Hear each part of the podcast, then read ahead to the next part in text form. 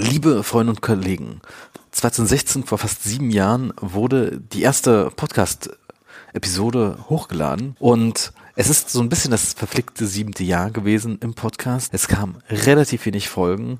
Jedoch freue ich mich sehr, dass ich mit Jan Kaspari eine schöne allgemeine Folge aufgenommen habe über Tipps und Trips, die jede Zahnärztin und Zahnarzt gebrauchen kann. Deshalb wünsche ich euch viel Spaß beim Hören.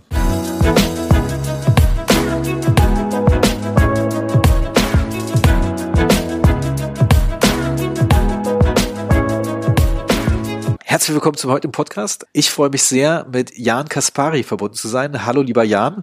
Hi Georg. Wir kennen uns ja tatsächlich schon seit ein paar Jahren und ich finde, du machst sehr viele Sachen richtig. Was so Social Media angeht, finde ich sehr cool, was du machst. Ich finde es auch sehr cool, wie gerade so deine Entwicklung ist, äh, dass du auch angefangen hast, die, den Content, den du postest äh, online äh, zu nutzen, um auch Leuten was beizubringen. Und deshalb finde ich, so, sollten dich die mehr Leute eigentlich auf dem Schirm haben. Ja, cool. Danke für diese, für die Komplimente zur Einleitung. Ich habe mir irgendwie, nachdem ich gepostet habe, dann so gedacht, irgendwas musst du ja draus machen. Also ich habe das nicht irgendwie immer mit der Intention gemacht, so, sondern ich habe das irgendwie gemacht, weil alle angefangen haben, irgendwelchen Kram auf Instagram zu posten. Und als man dann irgendwie so gewisse Followerzahlen da überschritten hatte, habe ich mich dann schon gefragt, okay, könnte man da nicht irgendwie einen Nutzen draus ziehen? Könnte ich das nicht irgendwie, ja, sinnvoller nutzen als nur für Reichweite? Und habe ich denn irgendwas zu sagen? Und dann hat sich das so ergeben.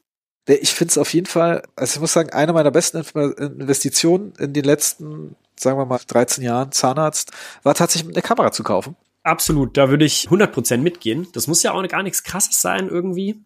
Ich habe damals mit in der Uni schon angefangen mit meiner alten Spiegelreflex und das ist immer noch die, die ich benutze. Also da hat es mir in die Karten gespielt, dass ich immer schon gern fotografiert habe, so als Hobby. Und ich habe mir dann einfach so einen Makroblitz gekauft, so einen Ring, Ringblitz damals von Amazon für 50 Euro. Und bis vor zwei Wochen war das das Setup, mit dem ich fotografiert habe. Also tatsächlich gab es bei mir auch eine Phase, wo ich mich dann irgendwie super krass damit beschäftigt, was ist eigentlich das richtige Setup? Und ich wurde auch, habe auch Referenten gefragt, was haben die denn? Dann kam, kam zum Beispiel auch so ein Tipp so, ja auf jeden Fall gleich eine Vollformatkamera und wer billig kauft, kauft zweimal, wo ich dachte so, okay, Moment mal, also es war schön, eine Vollformatkamera und so weiter, sehr schwer. Bestimmte Makroobjektive sind auch sehr schwer und, und teuer. es muss nicht unbedingt auch ein Zangenblitz zum Start sein, mit dem du ästhetische Fälle machst. Und tatsächlich würde ich mal sagen, komm erstmal mit dem Ringblitz klar und dann kannst du irgendwann sagen, hey, dann mach doch jetzt mal mit einem Zangenblitz Fotos. Ich würde sogar sagen, dass wenn es ums Anfangen geht, APS-C, also eine Crop-Kamera, kein Vollformat und ein Ringblitz für die meisten viel, viel besser zu handeln ist, günstiger ist und dir sogar bessere Ergebnisse bringt, weil der Vergrößerungsfaktor mit dem kleineren Sensor ja größer ist. Und du mit dem Ringblitz, die meisten machen ja Seitenzähne. Also ich, ich kenne wenig Leute, die wirklich nur Frontzähne machen, dann lohnt sich der Zangenblitz schon. Aber sonst finde ich, dass das viel einfachere und bessere Setup zum Start. Da würde ich 100% mitgehen. Ja, ich würde auch wirklich auch so sagen, ich habe ja erst letztes Jahr zum ersten Mal einen Fotokurs besucht, in Dentalen. Vorher war das alles so ein bisschen Learning by Doing und viel im Internet lesen. Und tatsächlich war auch da das Fazit, äh, dieses APS-C und Makroobjektiv-Kombo ist einfach die beste. Und jetzt würde ich bloß sagen, es muss nicht unbedingt eine Spiegelreflex sein, sondern so eine, ich weiß nicht, wie nennen die, die Systemkameras mit APS-C. Zum Beispiel jetzt die Canon R10 heißt die, glaube ich. Ähm, ja, genau. Ja. Ja, also diese Mirrorless-Dinger. Genau. Ähm, ja, ist noch leichter, noch kleiner. Ich finde immer der Vorteil, ich weiß nicht, wie das ist. Ich habe nämlich tatsächlich noch nie eine Systemkamera für Dentalzeug benutzt. Wie das da ist mit dem Live-View, weil ich finde halt den Vorteil schon bei den Spiegelreflex, dass du selbst beim Makroobjektiv wird's ja recht dunkel, wenn du die Blende zumachst, dass du durch die offene Blende quasi schaust, dadurch einen recht hellen Sucher hast bei einer, bei einer Spiegelreflex, weil sie dann ja, dann geht dann erst zu. Ja, ja, also ich sag mal, du meinst dieses kleine Kästchen, wo du dein Auge ranpresst. Ja, genau. Ja. Ja, das ist natürlich jetzt digital in dem System. Aber tatsächlich, zum Beispiel der Minish Patel, der sagt ja einfach mit den Einstellungen, die es dir geben, was effektiv fast wie meine sind, kannst du auch über den ganz normalen Bildschirm das alles machen und abdrücken. Das funktioniert. Noch geiler. Hm. Ist sogar besser noch mit Lupenbrille oder wenn du irgendwie operierst oder sowas. Also, ja.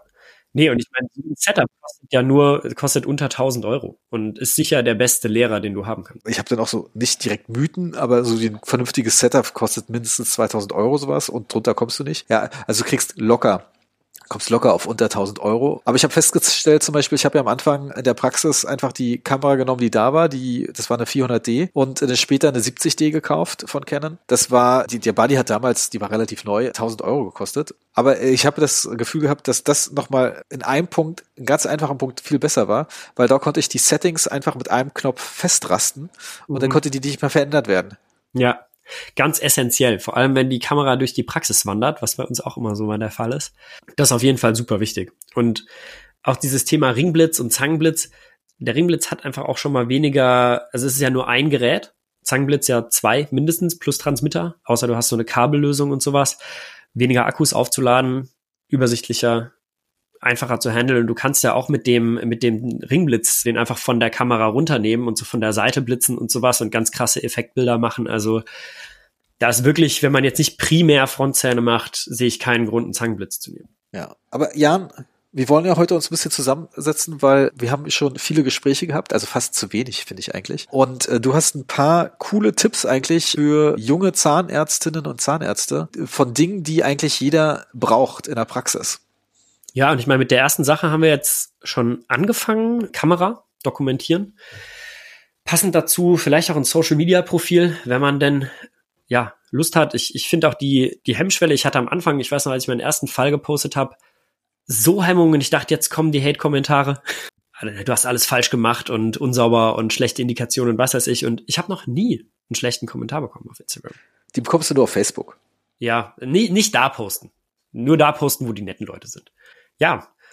Und ansonsten können wir auch damit anfangen, was, was du viel machst, aber was jeder natürlich auch braucht, Kofferdamm und Klammern, die richtigen und den richtigen Kofferdamm. Ist ja auch so ein Thema, über das wir uns schon mehrfach unterhalten haben. So haben wir uns ja auch kennengelernt in einem deiner Kurse. Lange her. Würde ich sagen, das plus Teflonband, um überhaupt mal Gewebe und unter Kontrolle zu kriegen und sauber zu arbeiten und kontrolliert zu arbeiten, würde ich sagen, absolut essentiell. Also für Endo ja sowieso, aber und Composite, aber ja. ja, ich würde sogar noch ein bisschen weiter sagen. Also tatsächlich macht das Fotografieren auch mehr Spaß, wenn du einen schönen Kofferdamm Hintergrund hast, weil ja. das macht es den Workflow super einfach. Und ich sage ja teilweise den Leuten, alle Fotos, die ihr heute sehen, wer sind unter Kofferdamm gemacht, weil es einfach viel einfacher ist, unter Kofferdamm zu verwenden. Absolut, und, dann kannst du das auch alleine machen. Dann musst ja. du niemanden schulen, niemand muss dir abhalten, du kannst es komplett alleine. Ja, safe. Ja. Und du brauchst doch dann einfach auch einen ganz einfachen Spiegel, der eigentlich für einen Quadranten gedacht oder für Buka-Spiegel ist. Und du kannst auch wirklich beides selber machen und hast auch kein Problem mit irgendwelchen Feuchtigkeiten, Sachen, die dir das, die Blasen äh, vom Speichel, die das Bild versauen. Und die Kofferdamm-Police kann nicht kommen und fragen, ob du es unter Kofferdamm gemacht hast. Ja, das ist auch immer ein Argument. Und wichtig ist, du hast es ja vorhin schon ein bisschen erwähnt, der Kofferdamm, wir nehmen ja am Ende die gleiche Farbe, hellblau, weil die einfach auf Fotos am schönsten wirkt. Und Absolut. kannst du dich noch erinnern, warum die so schön wirkt? Also mich beruhigt es irgendwie auch beim Arbeiten. Ich finde es irgendwie so schön ruhig und hell. Warum wirkt die am besten? Es gibt dafür ein, tatsächlich ein Grund, der total einfach ist, ist der Farbkreis nach innen. Das sind Komplementärfarben. Ah, ja, geil. Zähne gelb-orange im Farbspektrum, hellblau genau gegenüber und das ist genau die perfekte Harmonie. Tatsächlich der grüne Kofferdamm beißt richtig böse, mhm. dann ist es auch wichtig, dass der opak ist, der Kofferdamm, dass man jetzt nicht den Speichel da drunter sieht, wie der durchgeht und was da alles äh, kommt. Und das sind eigentlich die Essentials noch ein Grund für Kofferdamm für mich ist auch dieses das Thema Retraktion. Also selbst wenn der nicht perfekt dicht ist, du musst nichts abhalten. Du kannst ja quasi alleine behandeln. Also nicht Retraktion vom Gewebe, sondern auch von der Wange, von der Zunge. Also selbst so ein Split-Dam, wie Hakan Scholak den zum Beispiel ja auch oft macht, ist ja so ein bisschen verschrien bei vielen, ist ja dann nicht so dicht, aber ich habe das lieber als nix. Und weil du meintest, so fotografieren mit Kofferdamm am Anfang, wenn du bei mir auf Social zurückscrollst zu meinen ersten paar Posts, waren die alle mit Kofferdamm. Also da ist keiner ohne dabei. Und ich habe mich ja überhaupt später erst getraut, welche mit, welche ohne zu posten, weil ich am Anfang dachte, ich werde ja auch ge gecancelt, wenn ich das nicht mache.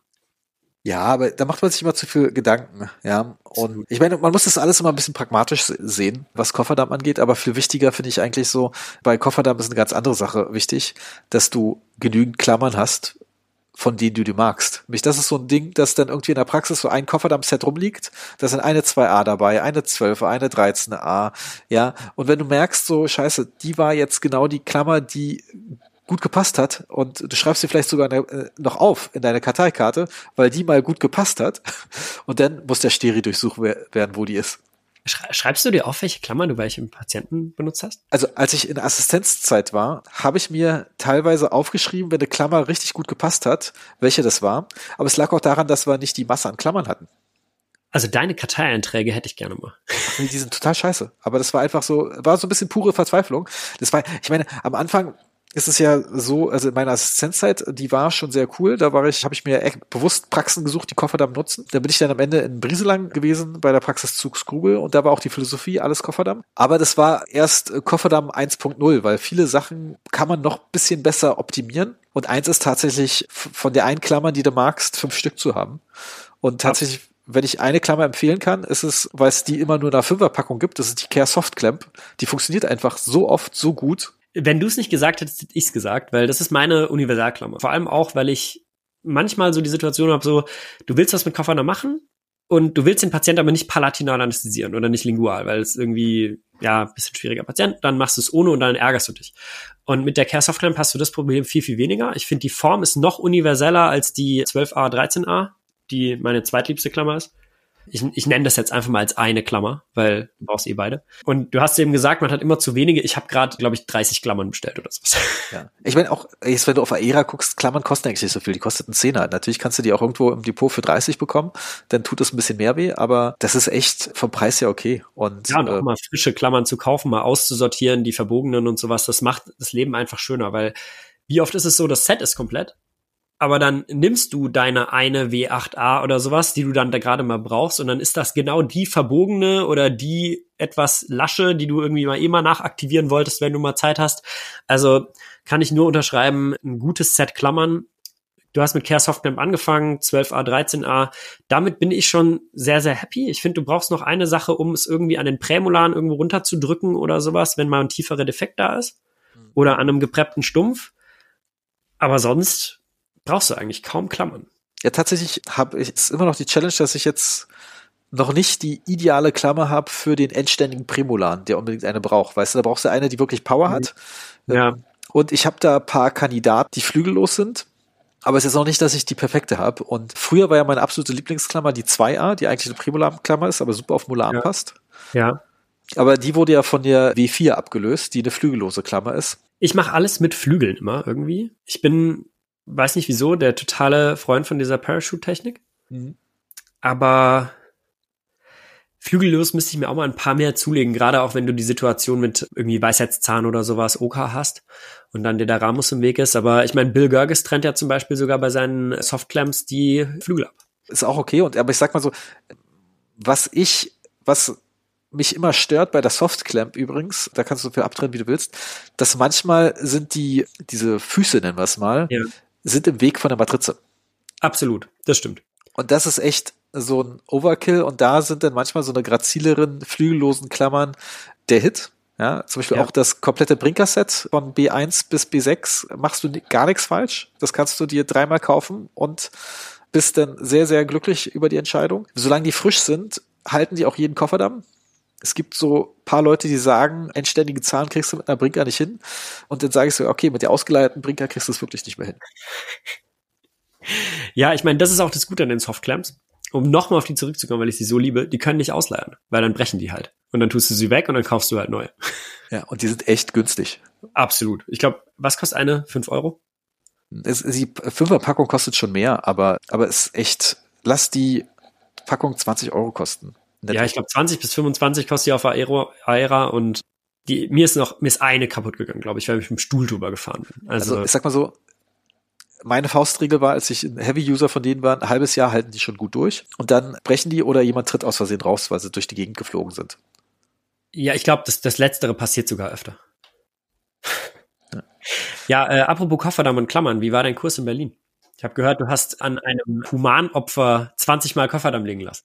Das war der erste Kurs im Berlin Dental Hub und das Coole ist, dass genau gegenüber eine, auch eine Zahnarztpraxis ist, kooperieren, über eine Holdingstruktur bestimmt. Und, und da ist auch noch ausgerechnet in dem Zimmer eine Bromaba-Einheit oder Bromaba-Stuhl und das war natürlich für mich totales Heimspiel und ich habe aus Versehen äh, schwarzen Nicktone gebracht und die hat so gut reingepasst zur schwarzen Einheit, schwarzer Nicktone. Also doppeltes Heimspiel. Und ich sag mal so, das wäre übrigens auch gleich einer meiner nächsten Tipps, was, weil du es auch schon ein bisschen erwähnt hast. Aber das mit der Live-Fortbildung zu, also Live-Patienten kombinieren, ist echt, war eigentlich glaub, wirklich der Knaller, muss man sagen, weil es geht manchmal auch um das Ganze drumherum. Und ich glaube, beim nächsten Mal würde ich gleich am Anfang mit dem Live-Teil starten, zu sagen, so pass auf, so machen wir es zum Warm-up und dann können wir gleich danach drüber reden. Und dann würde ich, glaube ich, auch meine ZFA mitnehmen, damit gleich klar ist, was macht sie, was mache ich und wie machen wir es. Äh, der Patient, das war ja einer von äh, dem Dental Hub selber, war jetzt nicht der optimale Patient, der hatte nämlich, das kann, kann, man, kann man glaube ich sagen, nimmt mir Paul nicht übel, eine Brücke im Seitenzahnbereich und dann auch noch irgendwas anderes, was mich gestört hat, sodass ich wirklich bloß von vier auf vier isoliert habe und jetzt nichts super fancy gemacht habe. Sonst hätte ich ja gerne noch so einen Quadranten vom Siemer oder so bis zum Dreier gemacht, was auch so eine Standard-Isolation Isolation von mir ist. Aber das machen wir beim nächsten Mal. Und eigentlich war meine ursprüngliche Idee, ich habe so ein paar Berliner Studentinnen, so WhatsApp, die eine WhatsApp-Gruppe haben, gesagt, Mensch, will ich einer von euch kostenlos bei dem Kurs mitmachen? Muss bloß eine halbe Stunde eine humaner Phantomkopf haben. Und die waren irgendwie nicht so begeistert. Das fand ich schade. Tatsächlich ist mir das sogar zu Ohren gekommen, als ich in Berlin Kurs gegeben habe, dass die meinten so, hey, ja, ich soll da irgendwie bei so einem Kurs, da wird so Kofferdamm gelegt, dass ich 20 Mal Kofferdamm an mir anlegen lassen. Und ich dachte uns auch so, ja, okay. ja, also tatsächlich war das so ein bisschen Quatsch. Das äh, war einmal und vielleicht noch ein zweites Mal und nicht jeder Teilnehmer macht das. Ich glaube, dann war das das Missverständnis, weil so 20 Mal Koffernamen an einem Namen tut, tut dann schon weh, glaube ich. Tatsächlich, das Tipp wehtun ist eigentlich ein gutes Stichwort. Du hast ja palatinale Anästhesie erwähnt nutze mittlerweile, ich habe ja ein paar elektronische Anästhesiegeräte und ich habe mir gebraucht, habe ich ein The Wand bekommen, SDA.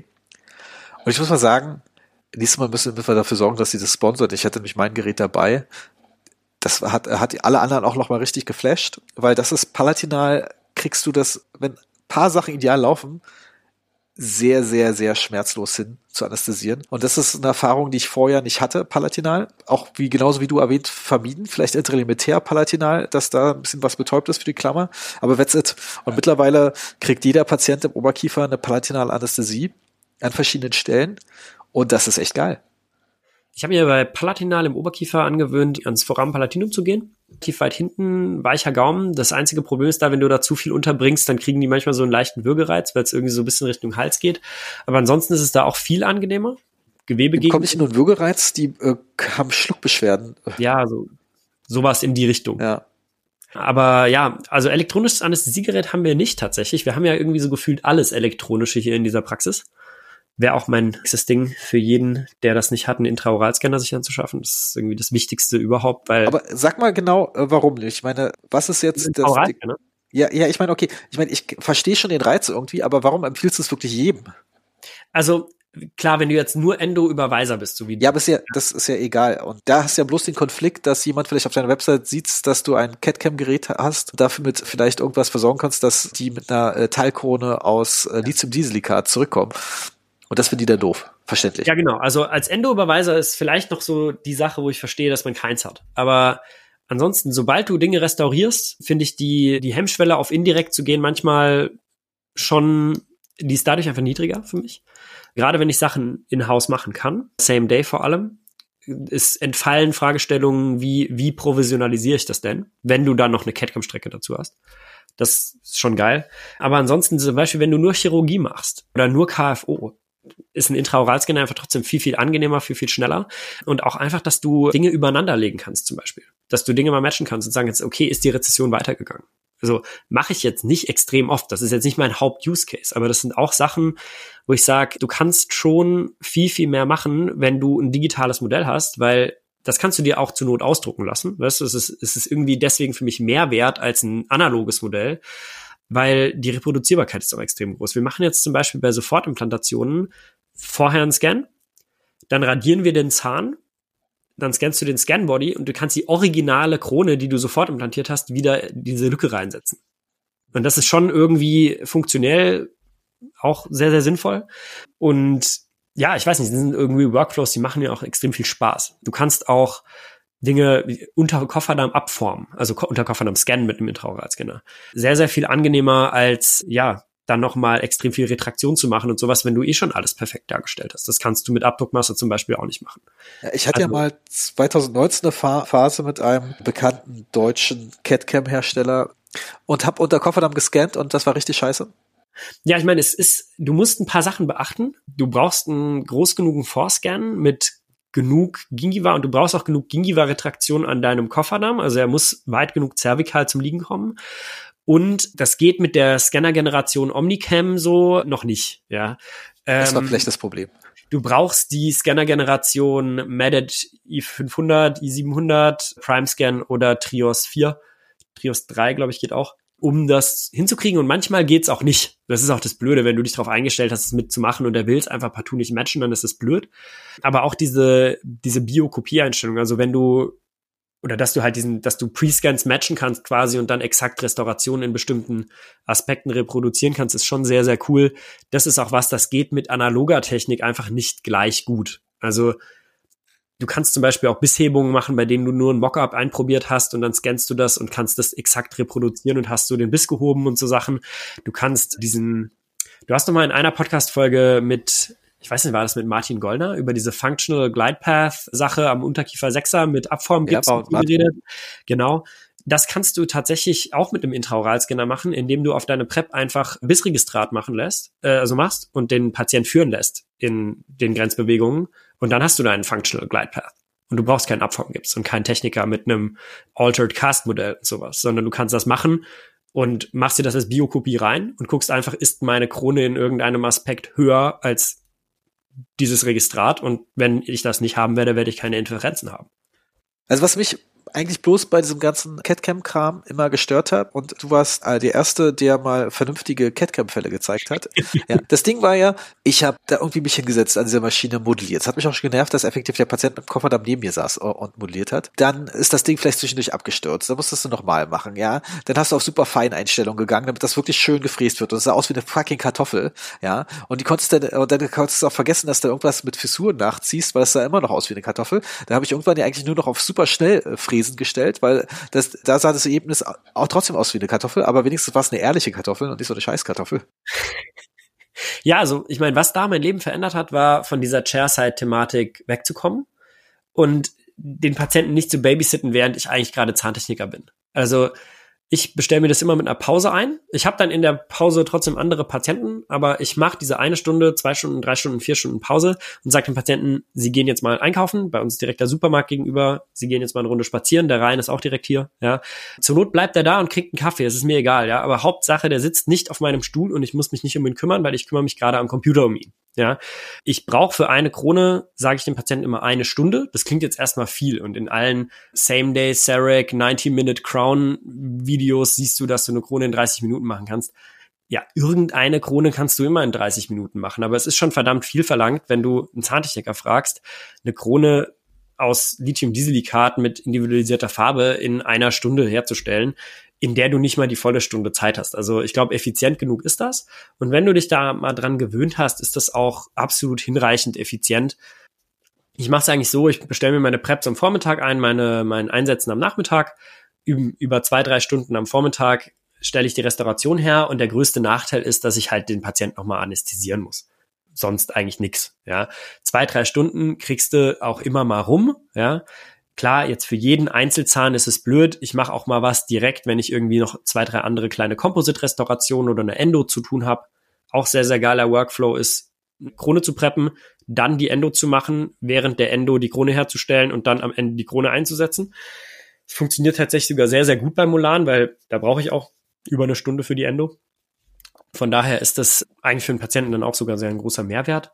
Aber das Wichtigste ist mir, ich habe den Patienten nicht auf dem Stuhl und muss den Patienten nicht betreuen, während ich die Restauration herstelle, weil das ist utopisch. Und wie du gesagt hast, Fissuren nachziehen, das mache ich immer von Hand. Poliere das in der Regel, bevor ich das in den Ofen tue, außer da, wo ich malen will. Ja, das hat für mich einen großen Unterschied gemacht, auch nur noch Emacs oder nur noch Lithium-Dieselikat zu verwenden. Auch, also Praxis hier hat vorher auch viel zum Beispiel Dynamic benutzt oder Composite-Blöcke oder Mark II. Und immer wenn ich irgendwas anderes auch mal wieder teste oder sowas, ich, ich fühle mich eigentlich nur mit Lithium-Desikat im Same-Day-Verfahren wohl. Alles andere kommt bei mir irgendwie nicht so an.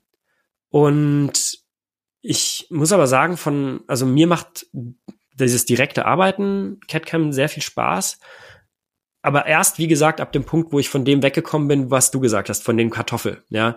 Und die Kartoffel wird's ja nur, wenn du keine Zeit hast für diese Restauration. Das ist halt im Prinzip, als würdest du sagen, hey, ich investiere tolle Zeit für eine Composite-Füllung, für eine Prep, Isolation, Matrix. Und dann mache ich einfach nur Bulkfill rein und fertig. Das ist ja so das Entsprechende. Und dass das keinen Spaß macht, nicht gut wird, Stress macht und du viele Komplikationen hast, das ist ja klar. Und im Endeffekt ist das auch nur ein Werkzeug wie jedes andere. Ich kann nur empfehlen, es zu benutzen, weil du kannst halt, es geht mir nicht darum, das irgendwie qualitätsmäßig zu vergleichen, aber du kannst Workflows darstellen, die du sonst nicht darstellen kannst. Nee, Workflow-mäßig finde ich das genial. Besonders wenn du jetzt auch mal so einen Praxis-Workflow nimmst, äh, würde ich jetzt jedem auch sagen, ey, auf jeden Fall irgendwas Digitales anfangen, weil ich meine, abrechnungsmäßig, da muss man ja auch sagen, ist das natürlich auch ganz cool. Du musst den Patienten bloß verklickern, holt euch eine Zusatzversicherung, die das übernehmen. Die freuen sich dann drüber, wenn sie dann irgendwie, ich sag jetzt mal plakativ 1000 Euro für ein Inlay zahlen äh, und die Zusatzversicherung übernimmt alles. Und das ist natürlich, deren Sicht macht es dann auch Spaß. Ob es dann wirklich der, sag ich mal so, der typische deutsche Workflow sein soll, muss jeder selber entscheiden, wie er das will.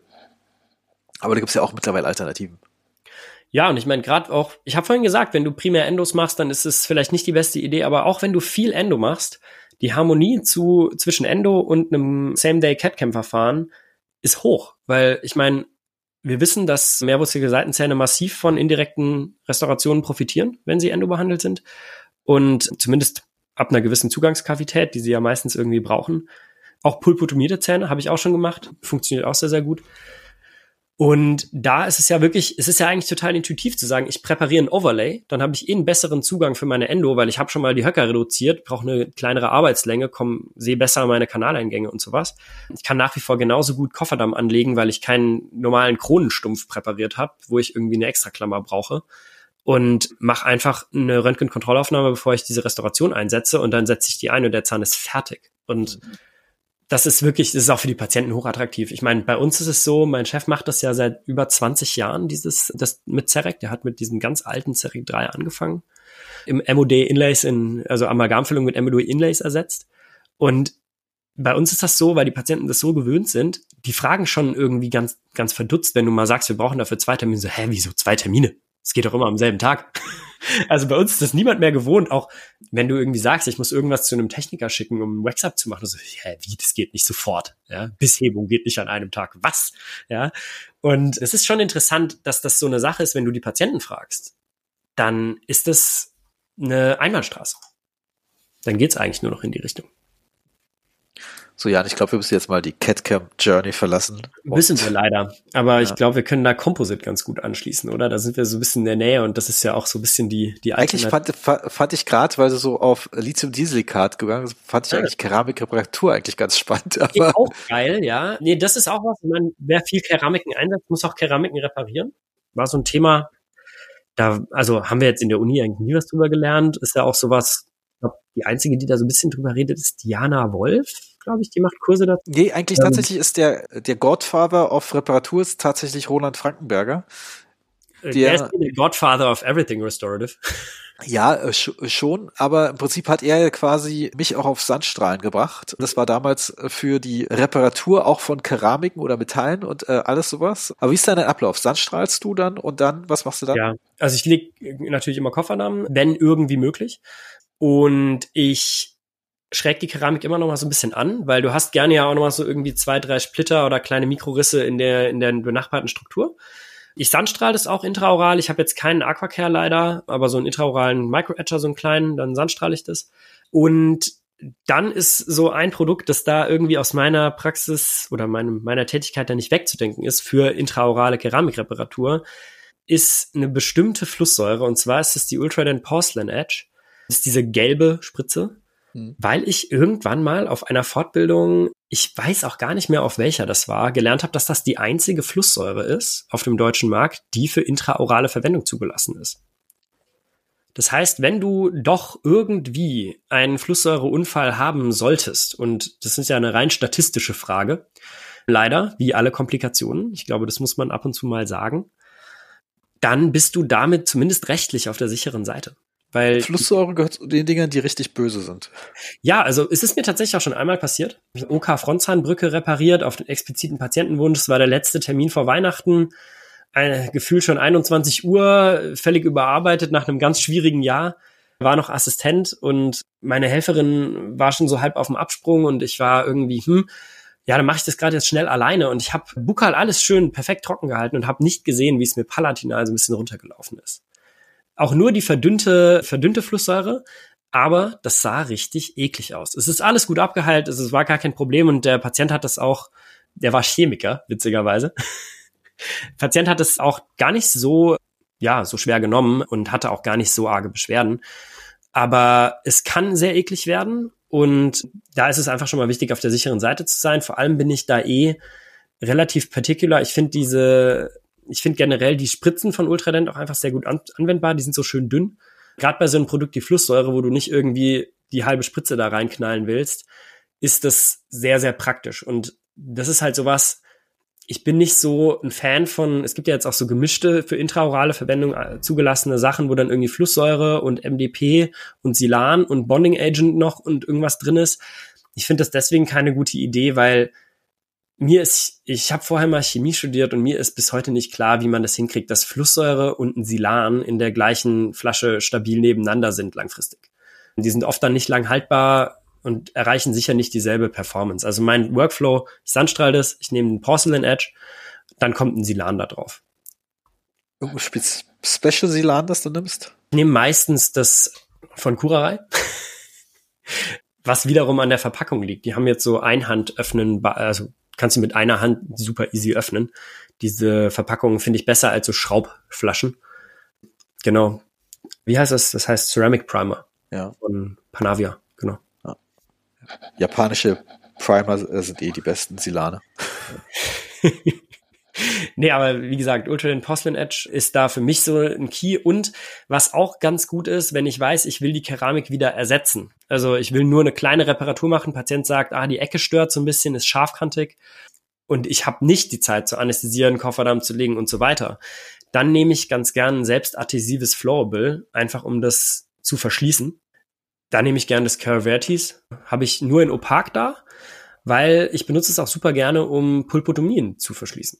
Da haben wir damals bei deinem Kurs in Berlin drüber geredet, der übrigens sehr gut ist. Ich, ich will das immer irgendwie sagen, ein sehr guter Kurs. Und darüber haben wir uns auch kennengelernt tatsächlich. Und da haben wir drüber geredet, wie machst du denn diese Pulpotomie zu? Weil du kannst ja nicht auf das noch härtende MTA oder Bio-Ceramic Putty irgendwie Bonding draufschmieren und Wasser und Luft und so weiter. Und da so eine ganz dünne Schicht Curvertis, dann ist der Rand dicht und du kannst die Kavität ganz normal behandeln. Das ist auch so ein, so ein kleiner Problemlöser. Ja, nee, tatsächlich, ich habe ja nur das, den Hersteller jetzt gewechselt. Ich bin zu DMG gegangen, weil ich da in ganz weiß, opak äh, gibt es mhm. das da. Mhm. Denn das, ich weiß, weiß nicht, hatte, weiß nicht, welche Farbe ich hatte, aber ich glaube, ich hatte nicht die opake Farbe gefunden. Und beide funktionieren ganz normal. Und tatsächlich gibt's ja neben Calcium Silikatzemente abdecken noch zwei andere Indikationen, die ich sehr spannend finde dafür. Die eine ist ja vorm internen Bleaching, finde ich das ja mal ätzend, dass du da eigentlich mhm. irgendwie mit Glas mit irgendwas abdecken willst, den Kanaleingang. Aber das so hinzubekommen, dass du das nicht alles verschmierst, ist, finde ich, sehr schwer. Und da finde ich einfach ein selbstadhesives Flow mega gut, weil das kannst du ja. relativ gut in der Tiefe platzieren. Du darfst dir nicht so genau die Bedienungsanleitung durchlesen, was du eigentlich alles machen musst, damit es selbstadhesiv ist. Aber für das Setting finde ich das okay, vollkommen okay. Internes ja. Bleaching. Dafür ist es auch absolut ausreichend und ich verschließe tatsächlich auch alle meine Wurzelkanäle damit. Nee, lustigerweise mache ich das auch, dann habe ich tatsächlich vier Indikationen, aber dafür kommt es mir zu gut, dass es weiß ist und ich mhm. mache immer eine Schicht weißes Flow dann auf dem Boden drauf, aber da habe ich vorher gebondet. Da mache ich es nicht in dem selbst, das ist einfach bloß weiß, ist tatsächlich ein bisschen teurer. Und meine dritte Indikation ist sehr exotisch, oder meine vierte, wenn man so will, ist mein sehr special flüssiger Kofferdamm. Wenn die Kacke am Dampfen ist, wird das ja. selbstadhesive Flow genommen. Und dann gibt es eine Indikation, und zwar im Frontzahnbereich. Hast ja manchmal das Problem, dass du keine Klammer haben willst mhm. äh, an einem Zahn, die Approximalkontakte alle locker sind, aber du irgendwie so ein bisschen Retraktion mal haben willst, genau auf Gegenüberniveau. Und das habe ich so ein bisschen mir von den Karma-Jungs abgeguckt oder inspirieren lassen. Und ich manchmal hast du auch das Problem, dass da ein Retainer sogar ist und willst trotzdem die ganze Vestibulärfläche da parat haben, damit du da irgendwie Icon drauf machen kannst, was auch immer. Die haben tatsächlich die tiefste Stelle kurz eine Spot-Etching gemacht, vestibulär, dann kleine Buttons mit diesem selbstsetzenden Flow gemacht und die sind ein Stop für den Kofferdamm, damit ja, der nicht hochrutscht. Ja. Super. Und das Coole ist, an der tiefsten Stelle weißt du auch genau, das ist alles der ästhetisch sichtbare Bereich. Mir ist das manchmal so ein Problem beim Kofferdamm, mhm. dass du nicht weißt, wie viel ist denn eigentlich sichtbar von dem Frontzahn? Wo bin ich ja. denn eigentlich? Und das ist schon mal eine Rotierung, das alles, was da drüber ist, ist wirklich der sichtbare Bereich. Und das ist eine coole Sache, die man auch im Endobereich manchmal gebrauchen kann. Nee, absolut. Ich finde das, deswegen nehme ich gerne das Vertis Opak, weil dieser Opak Shade ist halt so Dentin Opak. Es ist so A3,5, A4 weiß opak, aber trotzdem, also es ist ein bisschen weißer. Und du kannst das auch super unter einer Füllung als Opaker verwenden, wenn du eine Amalgamverfärbung hast. Oder einen verfärbten Stumpf oder sowas. Und ich finde das tatsächlich die ideale Farbe, weil das kann jeder ohne Lupenbrille von Zahnsubstanz oder irgendwas unterscheiden. Also wenn du es als Endoüberweiser quasi drin haben willst, um zu differenzieren, das ist mein Aufbau und das ist dein Aufbau, ist es praktisch. Und du kannst es trotzdem universell als Opaker einsetzen. Also eben bei einem Zahnarzt oder sowas. Dafür finde ich es auch super. Aber lass mal kurz über Ultradent weiterreden. Das ist ja so ein kleiner mhm. Hidden Champion in manchen Sachen. Tatsächlich ist eine kleine Sache, die ich ja sehr, sehr praktisch finde, sind die Skinny Syringes. Die sind, wie beschreibt man die am besten? Das ist so ein Gamechanger, weil die kosten ja wie auch nix, gefühlt. Das sind ja im Prinzip diese ganz dünnen, ich glaube, es sind 1,5 Milliliter oder sowas da drin. Leerspritzen ich habe mir einmal am Anfang, als ich die entdeckt habe, ich glaube auch durch deinen Kurs, weil wir über Biodentin geredet haben und MTA-Plugs, habe ich mir eine 50er Packung bestellt. Die kostet, glaube ich, 30 Euro oder sowas. Also es ist ein Cent-Artikel. Die ist immer noch da. Also ich habe schon viele verbraucht, aber irgendwie sind sie noch nicht leer. Und eine Indikation, für die ich die benutze und für die ich die liebe, die jeder, der Endos macht, kennt, ist, ich appliziere damit Ledermix. Mhm. Also ich habe in meinem Card immer eine volle Skinny Syringe in braun, damit das nicht sich verfärbt und sowas, gefüllt mit Ledermix, um einfach schnelle Trepmets zu machen. Und das ist halt viel cleaner, Ledermix mit einem Navi-Tipp zu applizieren und nicht diese ganze Kavität voll zu schmieren mit irgendeinem Heidemann und sowas. Äh, du hast es viel schneller griffbereit und du hast nicht diese verschmierte Salbentube da liegen, wo jeder Patient irgendwie dich anguckt, als wärst du in dem, weiß nicht, im Mittelalter wieder angekommen. Dafür finde ich es unglaublich praktisch. Und du kannst halt Biomaterialien damit applizieren. Ich meine, habe ja manchmal, manche Sealer appliziere ich damit, äh, ja. den Byroot RCS. Habe ich äh, auch denn, Tatsächlich würde ich wahrscheinlich den nicht so viel benutzen, den Byroot, wenn ich nicht die Skinny Switches dafür gefunden hätte. Und was ich mhm. besonders cool finde, ist, dass ja ein Lyre-Lock-Anschluss da drauf. Und ich kann ja die Spülkanüle, ich habe ja die eine aus Plastik, Same. einfach abschneiden und dann das Ding da drauf machen und dann ja. ist es auch nicht mal, mich, muss man sagen, die Skinny Syringes sind jetzt nicht so teuer, aber auch nicht so günstig, denke ich mir manchmal. Also sind bist schon bei 50 Cent so ungefähr grob. Hm. Ähm, denn wenn du dann noch einen extra speziell äh, Tipp drauf machst, bist du auch noch mal schnell ein Euro Bereich. Ich nehme die jetzt auch nicht bei jeder Endo, weil also seit ich nicht mehr Bioroot nehme wegen der Röntgenopazität, brauche ich sie nicht mehr für die Sealer-Applikation, weil BC Sealer jetzt in eigene Spritzen kommen. Aber den Trick mit den, mit den Irresaves heißen sie ja, ne? Irreflex. Irreflex heißt ja, Irreflex, ja. Den mache ich auch. Sehr, sehr gerne. Außer ich nehme Navitip, größere Kanäle, nehme ich einen Navitip, weil wir da noch super viele von haben irgendwie. Aber ja, Navitip auch irgendwie sehr gut, um BC Sealer auch generell zu applizieren, einfach wegen der Tiefenkontrolle auch. Also ich hatte da am Anfang, als ich BC verwendet habe und das irgendwie so hieß, ja, mach einfach irgendwie den Kanal voll und dann schieb den Cone rein und das ist super. Manchmal diesen, diesen lange Ärmel in Jacke-Effekt. So, du schiebst den Cone rein, du kriegst keinen Puff und du weißt genau, da unten ist wenig bis kein Sealer hingekommen. Ja, weil du musst schon tief genug applizieren, auch mit irgendwelchen High Flows, damit du nicht nur oben am Orifice deinen, deinen Sealer hast. Ja, wobei ich ja bin immer froh, wenn es nicht zu viel Puff ist. ja, ich, also das Ding ist halt, wenn du weißt, ich müsste jetzt hier einen Puff haben und du hast keinen, ist mir der Puff lieber als keiner. Okay, aber äh, zum Beispiel bei mir ist ja deshalb der Workflow, dass ich tatsächlich nach der Master-Code-Aufnahme nochmal eine WF-Aufnahme mache vorm Verschließen, um einfach zu checken, so, wie sieht es denn aus? Und dort, wo ich gerne mehr habe, kondensiere ich nochmal nach um denn diesen Effekt zu erreichen, den du gerade beschrieben hast? Das ist natürlich, willst du doch noch DGET-Spezialist werden bei der Anzahl an Röntgenbildern? Also, ich meine, am Ende sind es drei, wenn es gut läuft. Ja. Mastercone, ja. WF1 und WF Final.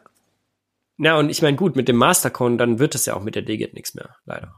Ja, ich weiß, das ist, wird das Prinzip der DGT ja super, aber das ist mhm. natürlich, finde ich, absolut komplett idiotisch, da eine Nadelmessaufnahme verpflichtend zu machen. Ja, besonders wenn man eventuell auch DVT vielleicht schon präoperativ zur Verfügung hat. Denn da kann sich ich ja eh die Argumentation schon, Uh, aber ich muss sagen, der Schmerz, der Aufwand, die alle anzufertigen, also ich meine, ich bin ja kein Spitze und ich habe nur das, nur die Zertifizierung gemacht und das Kuri. Aber diese Menge an Röntgenbildern zu verschießen mit der Nadelmessaufnahme, es war schon anstrengend. Ja, ich meine, ich bin jetzt mal so dramatisch, ich kann mir Vor Fälle vorstellen und sagen, wo es Sinn macht. Mhm. Aber ich glaube, jetzt mal, mal ganz pragmatisch daran geht, du kannst diese Information eh nicht klinisch umsetzen. Weil am Ende, mhm.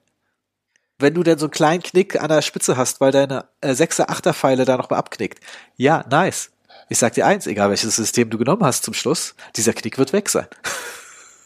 Ja, er wird weg sein oder du wirst short sein. Und dann bist du auch davon abhängig bei einem zweidimensionalen Röntgenbild, dass dieser Knick nicht in der Röntgenebene ist. Und die, du hast es jetzt angesprochen, DVT wäre für mich auch noch so ein Ding, gerade auch für Endo oder Diagnostik, öfter mal ein Low-Dose DVT zu machen. Also unseres hat jetzt keine Low-Dose-Funktion, aber neuere Geräte haben ja extrem niedrige Dosen zum Teil, wenn du die fährst.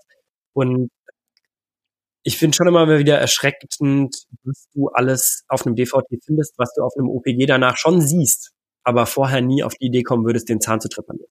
Ja. Also sag mal so, äh, Low-Dose machst du eigentlich bloß für Frontzeittrauma bei Kindern. Sei doch mal ehrlich, sonst brauchst du keinen Low-Dose und sonst ist es immer Verschwendung der Strahlung. Da kannst du auch gleich ein bisschen Power raufgeben und hast dann wirklich ein richtig gutes Bild. Ja, und nur bei Kindern ist es so. Ich habe zum Beispiel heute beim Zwölfjährigen einfach statt 360 Grad 180 geschaltet, der noch vergleichsweise viel, also nicht so krass viel, aber schon ein bisschen Power haben, damit ich dann auch wirklich auch bestimmte Sachen klar erkennen kann. Du willst ja eigentlich ein DVT nur einmal machen. Ja, das und das muss man ja auch so ein bisschen im Hinterkopf behalten. Was bringen dir zwei schlechte Lodos-DVTs? Ich meine, ist jetzt übertrieben, das zu sagen. Äh, nach dem ersten Ding machst du meistens kein zweites mehr, aber ja, und ich sag mal, es gibt auch, es war ein Frontzahntrauma, ja, es ist kein DVT, auch wenn es nur ein einwurzeliger Frontzahn ist, das dir nichts bringt am Ende. Und ich finde ja gerade im Frontzahnbereich ist es ja oft akademisches Raten, was wir betreiben. Ja, wir wissen, ist es jetzt eine Auffällung, ist es nicht, aber ist nicht schlimm, ist die größer geworden, ist die kleiner geworden. Ja, alles so Sachen und, und das war wirklich krass. Der, weißt du, ein Zahn hat klar nicht auf Kälte reagiert, der andere hat äh, klar auf Kälte reagiert. Bei, auf beiden siehst du eine Aufhellung im Rückenbild. Das eine hat wirklich eine krasse Kronfraktur gehabt, das eine nur so die Ecke. Und denkst dir so, ja, okay, was machen wir denn? Machen wir nur ein, machen wir beide? Und DVT rübergefahren, zack, wir machen beide. Glückwunsch. Keine Ahnung, warum der eine falsch positiv war. Vielleicht ist noch ein bisschen Pulper drin, die wir erhalten können. Aber die Auffällung ist bei beiden gleich groß. Der Unfall war zur gleichen Zeit. Somit passt das auch alles. Ja, witzig, dass du ansprichst. Ich hatte einen genau gleichen Fall, gerade auch letzte Woche. Zahn war bis zur Treppe falsch positiv kälteempfindlich. Ich habe dann kein DVT gemacht, sondern einfach gesagt, okay, der war avulsiert. Die Wahrscheinlichkeit, dass der nicht behandlungsbedürftig ist, ist null. Ja, konnte die Mutter dann auch davon überzeugen und da war nichts mehr lebendig drin. Also auch keine Ahnung, warum der positiv reagiert hat. Aber ja, Frontzahnbereich, aber auch, ich finde auch sowas wie 2717 wenn dann irgendwie Jochbeinprojektion reinkommt oder sowas oder Patient hat die Zunge doch nicht am Gaumen und irgendwie siehst du manchmal auch da Aufhellungen, finde ich, nicht so gut, wie du sie sehen könntest oder mit Schädelbasis drüber. Du siehst auf dem DVT immer mehr und du siehst auch immer mehr als auf einem präoperativen Zahnfilm. Seien wir mal ehrlich, also Wurzelkrümmungen, selbst wenn es das low-dosigste Low-Dose-DVT ist, kannst du vielleicht nicht sagen, ob der MB2 da ist, aber du siehst auf jeden Fall, ob deine palatinale Wurzel einen Hook nach Bukal macht oder nicht. Und das siehst du auf keiner Nadelmessaufnahme, da bin ich ganz bei dir. Ich meine, dass man vermeiden will, dass man vor jeder primären Endo ein DVT macht, High Dose, volles Volumen, ist wieder die Schattenseite. Und ja. das, die Story kennen wir ja auch alle aus dem Zahnmedizinstudium, dass irgendwie das so ein Race to the Bottom ist. Einer hat mal einen Fehler gemacht und deswegen ist es jetzt für alle verboten, so ungefähr, oder für alle verpflichtend. Und ja, das ist halt was, weiß nicht, ja, ich, ich sag mal so, aber ich meine, angenommen, es, aber angenommen, es würde ab einem gewissen Alter, das klingt jetzt komplett abgedreht, jede Krankenkasse sagen, wir machen jetzt bei jedem 20-Jährigen ein DVT von allen zehn. Und das ist dann einmal irgendwo gespeichert und dieses DVT bringt dir ja schon äh, extrem viel falls irgendwann mal dein Endo-Unfall und weiß ich was ist. Und wenn du dazu vielleicht noch einen Scan hast. Ja, absolut, der digitale Patient. Ja, und also das ist auch der Grund, warum wir bei allen Neupatienten immer einen kompletten Fotostatus machen. Das dauert drei Minuten. Das ist jetzt wieder unser Thema vom Anfang. Aber wenn dann doch irgendwie der Frontzahn abbricht oder du irgendwie dich fünf Jahre später fragst, hatte ich, hatte ich schon Rezession oder hatte ich sie nicht? Ja, du kannst halt nachgucken. Und immer wenn du vorher nachgucken kannst, auch bei einem Frontzahntrauma, ist geil. Und wenn du es nicht kannst, ist es nicht. Ja, also jede Information, die du hast, ist gut und ich würde jetzt auch nicht dahin gehen, Screening DVT zu machen, aber ich sehe schon voll deinen Punkt zu sagen, Und das ist tatsächlich auch für mich so ein Punkt, manchmal eher auch das volle Volumen zu machen, wenn du irgendwie einen Patient hast, du willst nur Impel 2.6 setzen hm. und gucken, wie viel brauche ich einen Sinuslift oder nicht. Und dann machst du aber ein volles Volumen und siehst, okay, ja, Endo 3.7 insuffizient, noch irgendwie komische Sache an 4.8, der noch drin gelassen wurde und sowas. Du findest immer so viel auf diesen vollen Volumina und auf den 3D-Bildern, dass ich mir auch manchmal denke, auch wenn ein Patient sich irgendwie vorstellt mit acht alten Endos, bevor ich die versorge, mache ich doch lieber ein DVT, dann bin ich sicher. Hm. Nee, also da finde ich mein DVT ganz cool, weil es hat noch eine Funktion, dass ich dann nochmal so eine Zoom-Rekursion machen kann von dem Bereich, wo ich zum Beispiel dann die Endo als insuffizient gemacht habe. Denn das nervt mich bei großen DVTs, nervt mich eigentlich nur eine Sache massiv, und zwar, dass du echt Schwierigkeiten hast, da irgendwie in dem großen DVT wirklich bestimmte Messungen zu machen, weil es einfach so klein ist. Und ja. wenn es einmal, weißt du, wenn du den Sechser auf einem Bildschirm, ein der vier Kästchen hast, dann ist es einfacher, die Klicks zu machen. Ja, ja. Nicht dieses von weit weg. Und das finde ich echt so ein bisschen komisch, dass die, das nicht so was standardmäßig, so eine Art Funktion drin ist. Ich meine, natürlich ist das deutlich schlechter als ein HR-Endo-DVT da zu machen. Aber dann, wenn ich mir denke, hey, wenn ich jetzt in drei Quadranten schon Endos hab und ist irgendwie komisch, dann mache ich lieber von allem was und habe dann zwar vielleicht für die Behandlung selber ein schlechtes Ding, aber bei dem Morita-Gerät ist es so, ich sehe so oft so schlechte DVTs und meine Zoom-Konstruktion ist immer noch besser als das. Ja, ich meine, Morita ist halt auch der, der King. Das muss man einfach mal so sagen. Wir haben hier einen Sirona, das ist okay. Ist auch schon ein bisschen älter. Also, und für Implantate geht das auf jeden Fall. Aber als ich ähm, Galileos ist bei dir gesehen habe, was da so rauskommt aus so einem Morita, habe ich auch gedacht, uiuiui. Ähm, Galileos ist echt bitter. Also es ist halt eine Implantatplanungssoftware und dafür funktioniert es yeah. auch echt ganz gut. Aber das mit dem DICOM exportieren und importieren und sowas, das ist alles schon echt ein bisschen schwierig, da stimme ich dir ja, zu. Also das DICOM ist so ach, ein Standard, der mal was gebracht hätte. Ich würde gerne noch ein bisschen über restaurative Sachen reden, vor allem Composite. Na, go for it. Also weil in diesem DVT-Thema können wir uns verlieren, wie in jedem Thema, so wie letztes Mal auch, als wir dann statt Podcast aufzunehmen Siedler von Katan gespielt haben mit deinen Kids. War aber geil. Ich, also du machst ja auch, oder du hast sehr, sehr viel Composite gemacht. Machst du überhaupt noch viel Composite? Seit du, ähm, wenn du Überweiser bist, primär? Das ist so ein kleiner Wunderpunkt, den du ansprichst. Tatsächlich könnte ich ja auch den ganzen Tag Seitenzahnkomposite machen und wäre damit sehr glücklich. Bloß, dass natürlich die finanzielle Komponente mich nicht da nicht glücklich macht. Aber am Ende hast du Endo-Thema hast du eigentlich immer das Komposit-Thema automatisch mit drin. Und das ist auch so ein Punkt, der manchmal ein bisschen doof ist. Manchmal weißt du einfach, den Zahn, da müsstest du eigentlich jetzt einen geilen Preendo machen, damit es richtig gut funktioniert. Aber von den zwei Terminen ist eigentlich einer nur für den Preendo und der andere nur für die Wurzelkanalbehandlung. Und das, da habe ich jetzt noch keine perfekte Lösung für gefunden. Und was auch ein schwieriges Thema ist, wo eigentlich Komposit total wichtig ist, auch dass es wirklich perfekt ist, also nee, perfekt ist mal übertrieben, aber wirklich vernünftige Kontaktpunkte, wirklich stabil. Partielle Höcker-Überkapplung mindestens ist bei dem ganzen Pulpotomie-Thema. Ja. Weil da habe ich eher den Konflikt, dass wenn ich so ein Molar mit einer Primärkaries habe, da brauche ich ja effektiv zwei Stunden, ja, um dann wirklich, dann wirklich relativ safe alles zu machen und dann ist es, äh, habe ich manchmal Glück und am Ende ein bisschen noch Puffer manchmal nicht. Gerade wenn es äh, darum geht, was mit der Betäubung und so weiter, äh, muss die nochmal neu appliziert werden.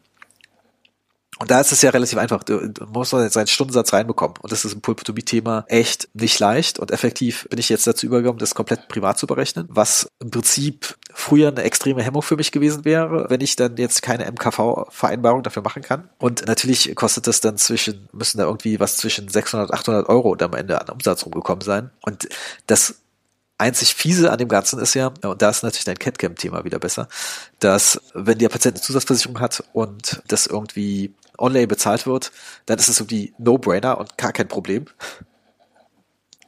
Ja, selbst wenn du ohne Zuzahlung eine Teilkrone auf Kasse machen würdest, das ist, obliegt ja dir, wie du es abrechnest, ist es natürlich, das ist das, worauf ich vorhin anspielen wollte, diese Synergie zwischen CatCam und Endo auch. Du kannst ja ein bisschen tricksen und die Zuzahlung für die Endo raushauen, wenn du das dir über die indirekte Restauration reinholen kannst. Das ist ja auch das, was, glaube ich, Hans-Willi Hermann zum Beispiel auch sagt und so. Und das haben wir auch in der Praxis sehr, sehr lange so gemacht, als wir noch eine Kassenzulassung hatten. Mein Punkt ist da nur so, wenn du jetzt, du machst ja immer noch viel Composite-Kurse und du kannst ja auch echt gut, aber wann kommen denn mal Endokurse von dir, Georg? nur so als Nebenbemerkung. Ja, nee, zum, zum Thema Composite. Ich glaube, womit du ja auch viel arbeitest, ist Pinseltechnik, ne? Pinselmodelliertechnik. Ja. Ich bin da super großer Fan von dem, weil da geht's ja dann immer drum, machst du das mit Bonding, machst du das mit Flowable, machst du das mit einem mit einem Sculpting Agent irgendwie? Und ich habe damals verglichen. Ich habe mir alle gängigen Modellierflüssigkeiten geholt und habe mich am Ende für das Ultradent Wetting Resin entschieden und sind ja eher auf Ultradent heute so ein bisschen gekommen, weil mir so aufgefallen ist, dass in diesen ganzen kleinen Hacks und diesen, diesen kleinen Tricks Ultradent irgendwie immer wieder vorkommt, zufälligerweise. Und für mich ist dieses Wetting Resin irgendwie kaum wegzudenken, wenn du mit Pinseltechnik arbeitest, weil ich finde, es ist schön viskos im Vergleich zu den, zu vielen anderen, die eher flüssiger sind oder auch wenn du Bonding nimmst zum Beispiel. Und es ist ziemlich genau vergleichbar mit der Flasche 2 von dem Optibond F, dem Adhesiv, das ja auch sehr, sehr hoch gefüllt ist. Hm. Und das ist so ein bisschen auch mein Grund gewesen, warum ich mich damit am wohlsten gefühlt habe, weil du den, die mechanischen Eigenschaften damit sicher mit am wenigsten kompromittierst, weil es diesen hohen Filler-Content hat. Ja, tatsächlich habe ich ja was Rating Resins habe nie große andere ausprobiert. Ich bin da im Prinzip aus Stefan Browett hat mich ja darauf gebracht, der am Anfang mhm. mit einem Produkt von GC dann auch gearbeitet, das ist ja auch GC Pinsel, das Composite Primer heißt und dann später haben sie Modeling Liquid draus gemacht und am Ende ist es ja ein ungefülltes Bonding, weil die wollen vermeiden, dass eventuell Verfärbungen von seinem Bereich dadurch entstehen könnten. Mich tatsächlich, weil du oft Event auf L Flasche 2 gemacht hast, also es bietet sich so ein bisschen an, das zu nehmen, mental.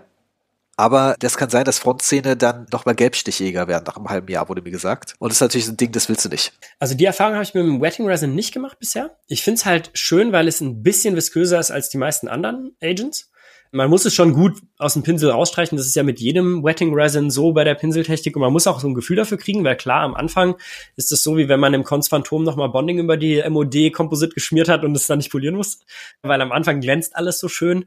Man nimmt dann immer weniger davon, aber man nimmt es immer öfter. Also ich nehme das mittlerweile auch bisschen auf meinem Heidemann, wenn ich am, Seitenzahn was mache oder sowas.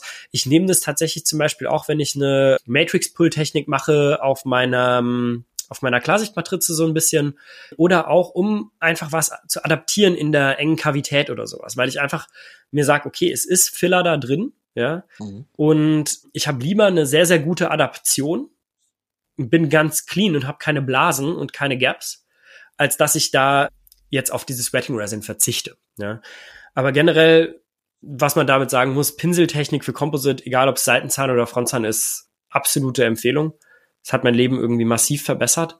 Und selbst wenn man im Seitenzahnbereich mit einer Microbrush anfängt, man braucht keinen Style Italiano Pinsel für 50 Euro. Ich habe mir den damals gekauft, weil ich dachte, das bringt was.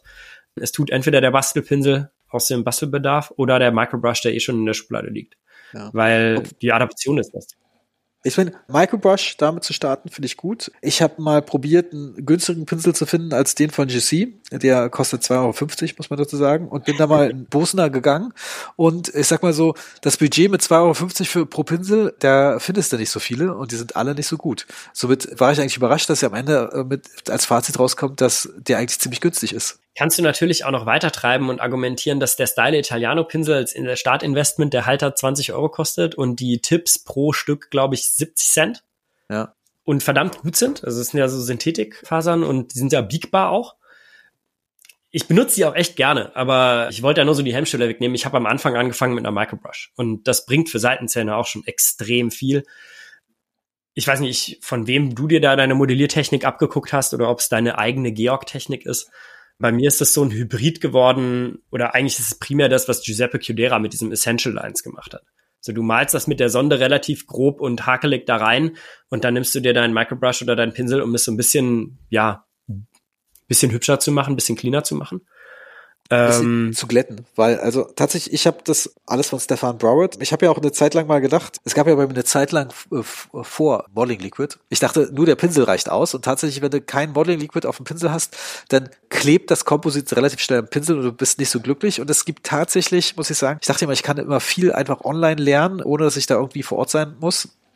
Und jemand, der dir zeigt, wie man mit dem Pinsel umgeht, musste einmal live erlebt haben. Und dann Absolut. Ist, ist es fertig.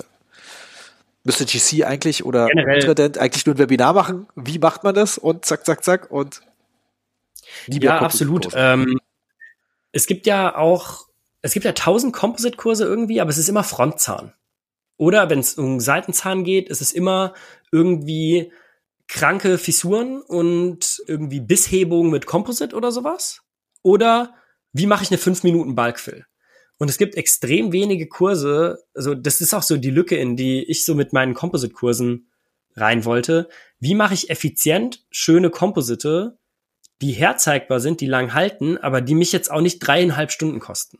Mhm. Weil irgendwie dieses Reduce to the Max Prinzip, so weniger Instrumente, weniger Materialien, weniger Aufwand und dadurch mehr Zeit zu modellieren ist ja so das, was Giuseppe Chiudera in diesem Essential Line so ein bisschen sagt, ne? Mhm. So dieses, mach's nicht, mach's bisschen einfacher und mach's dafür geiler. Und ich finde, das ist so das, was ich eh irgendwie versuche, generell in der Zahnmedizin für mich so durchzuziehen. Und seitdem mein Leben auch echt besser geworden ist. Also so ein gewisser Pragmatismus. Das habe ich auch vom, von einem Freund von mir so ein bisschen übernommen, der irgendwann sich entschieden hat, äh, Weiterbildung Oralchirurgie zu machen und in so eine ländliche Oralchirurgiepraxis gegangen ist und dann gesagt hat so, hey, Jan, wir haben hier nur fünf Instrumente, aber die sind alle von fünf verschiedenen Herstellern. Die sind das geilste, was es jeweils gibt. Und ich brauche auch nicht mehr. Und ich bin dadurch saumäßig schnell, günstig, effizient und gut, weil wenn du deine Instrumente super gut kennst und nicht viele brauchst, dann wirst du damit schon zurechtkommen. Es ist nur entscheidend, dass sie halt gut sind. Und genau die, die du willst. Ja, also ich sag mal, ich stimme dir zu, man braucht auch im Composite-Bereich sehr, sehr wenig. Welchen Heidemann du benutzt, spielt eigentlich keine Rolle, so ein bisschen. Aber was ich manchmal ein bisschen schade finde, ist, wenn ihr das Spaß macht im Composite, dann besorg dir doch einfach ein Set, das du selber schön findest. Du brauchst ja nur eins davon, ja. Denn es ist ja auch so ein bisschen so ein bisschen Liebe zum Beruf, dass du einfach mal überlegst, so Mensch, jetzt habe ich eine schöne Komposit, ich habe mir äh, Zeit genommen und ich nehme jetzt mein Lieblingsinstrument und ich muss die nicht die ganze Praxis äh, dafür durchsuchen. Mich, wenn du unter Kofferdamm arbeitest, musst du ja bloß Fisch identifizieren und dann sind ja, okay, da kommt ja kein Blut dran in der Regel. Und gut ist. Mhm. Ja, ich meine, ich habe auch so zwei, drei Lieblingsinstrumente, die bei mir immer so oben in der, in der Composite-Schublade liegen, wo ich sage, ich nehme die nicht immer. Aber wenn ich sie brauche, brauche ich genau das. Und das ist ja eh so, ich glaube, das sollte ja auch so ein bisschen dieses Podcast-Thema sein. Was sind diese Dinge, die du genau dann brauchst, um genau dieses Problem zu lösen? Ich bin ja tatsächlich, und das ist auch was, da scheiden sich ja ein bisschen so unsere Geister. Ich bin sehr, sehr großer Freund von Karis-Indikator. Echt? Welchen? Ultradent. Sable Seek. Welche Farbe hat äh, der? Den grünen. Okay. Ja. Ich nehme den grünen Karies-Indikator und zwar nicht, um die Pulpa zu finden, weil das tut er ja sehr, sehr effizient, also jeder Karies-Indikator, sondern um meinen Randbereich zu beurteilen. Und was ich schon interessant finde, ist, weil ich habe es am Anfang nicht gemacht, also wir hatten in der Uni keinen oder durften ihn nicht benutzen. Und mein Chef war immer schon ein großer Verfechter auf den Karies-Indikator, weil der früher Karies-Entfernung nur mit Laser gemacht hat. Und dann brauchst du den auch, weil der Laser hinterlässt eine relativ raue Oberfläche, die du nicht mehr wirklich beurteilen kannst, so. Das ist ein bisschen wie, als hättest du das mit Marquark gestrahlt. Und wir wissen ja alle, so dieses Kratzen mit der Sonde oder sieht das irgendwie hübsch aus, ist absolut unaussagekräftig darüber, ob das jetzt kontaminiert ist, das Dentin oder nicht und ob das hohe Bonding-Werte erreicht oder nicht. Und das ist für mich auch der Grund, also wir können ja über Biomimetic Dentistry viel sagen, gibt sicher auch kritische Aspekte, aber das ist was, was ich von denen schon übernommen habe, dieses, du willst natürlich, um eine gute Randdichtigkeit zu erreichen, da hochwertiges Substrat, an das du bonden kannst. Und darüber gibt dir der Karies-Indikator ja schon eine relativ gute Auskunft, ob das Kollagengerüst jetzt intakt ist oder nicht, weil das ist ja das, was er anfärbt. Ne? Und was mich dann am Anfang schockiert hat, ist auch, wenn ich eine Krone gepreppt habe oder sowas und ich mache mal Karies-Indikator drauf und ich bin da schon mit dem Diamant irgendwie grob über die Karies drüber, da ist schon immer noch mal irgendwie was da gewesen. Und so dieses cleane Arbeiten im Randbereich und sich wirklich sicher sein, dass das jetzt da belastbares Dentin ist, das ist was, das finde ich deswegen gut, weil am Anfang denkst du, hm, warum soll ich denn noch mal was mehr benutzen? Und ich, ich weiß, ich sehe ja, ob es sauber ist. Erstens, ich war schockiert, wie oft es das nicht war. Und auf der anderen Seite ist, du musst nicht mehr nachdenken. Es ist sehr, sehr schnell. Ich appliziere in der Regel zweimal Karies-Indikator für eine relativ große Kavität. Wenn es wirklich komplex wird, in so einem Fall drei, viermal. Aber du siehst es ja und dann nimmst du es halt weg. Du musst nicht mehr überlegen. Du hast eine objektive Sache. Okay, jetzt mal doofe Frage.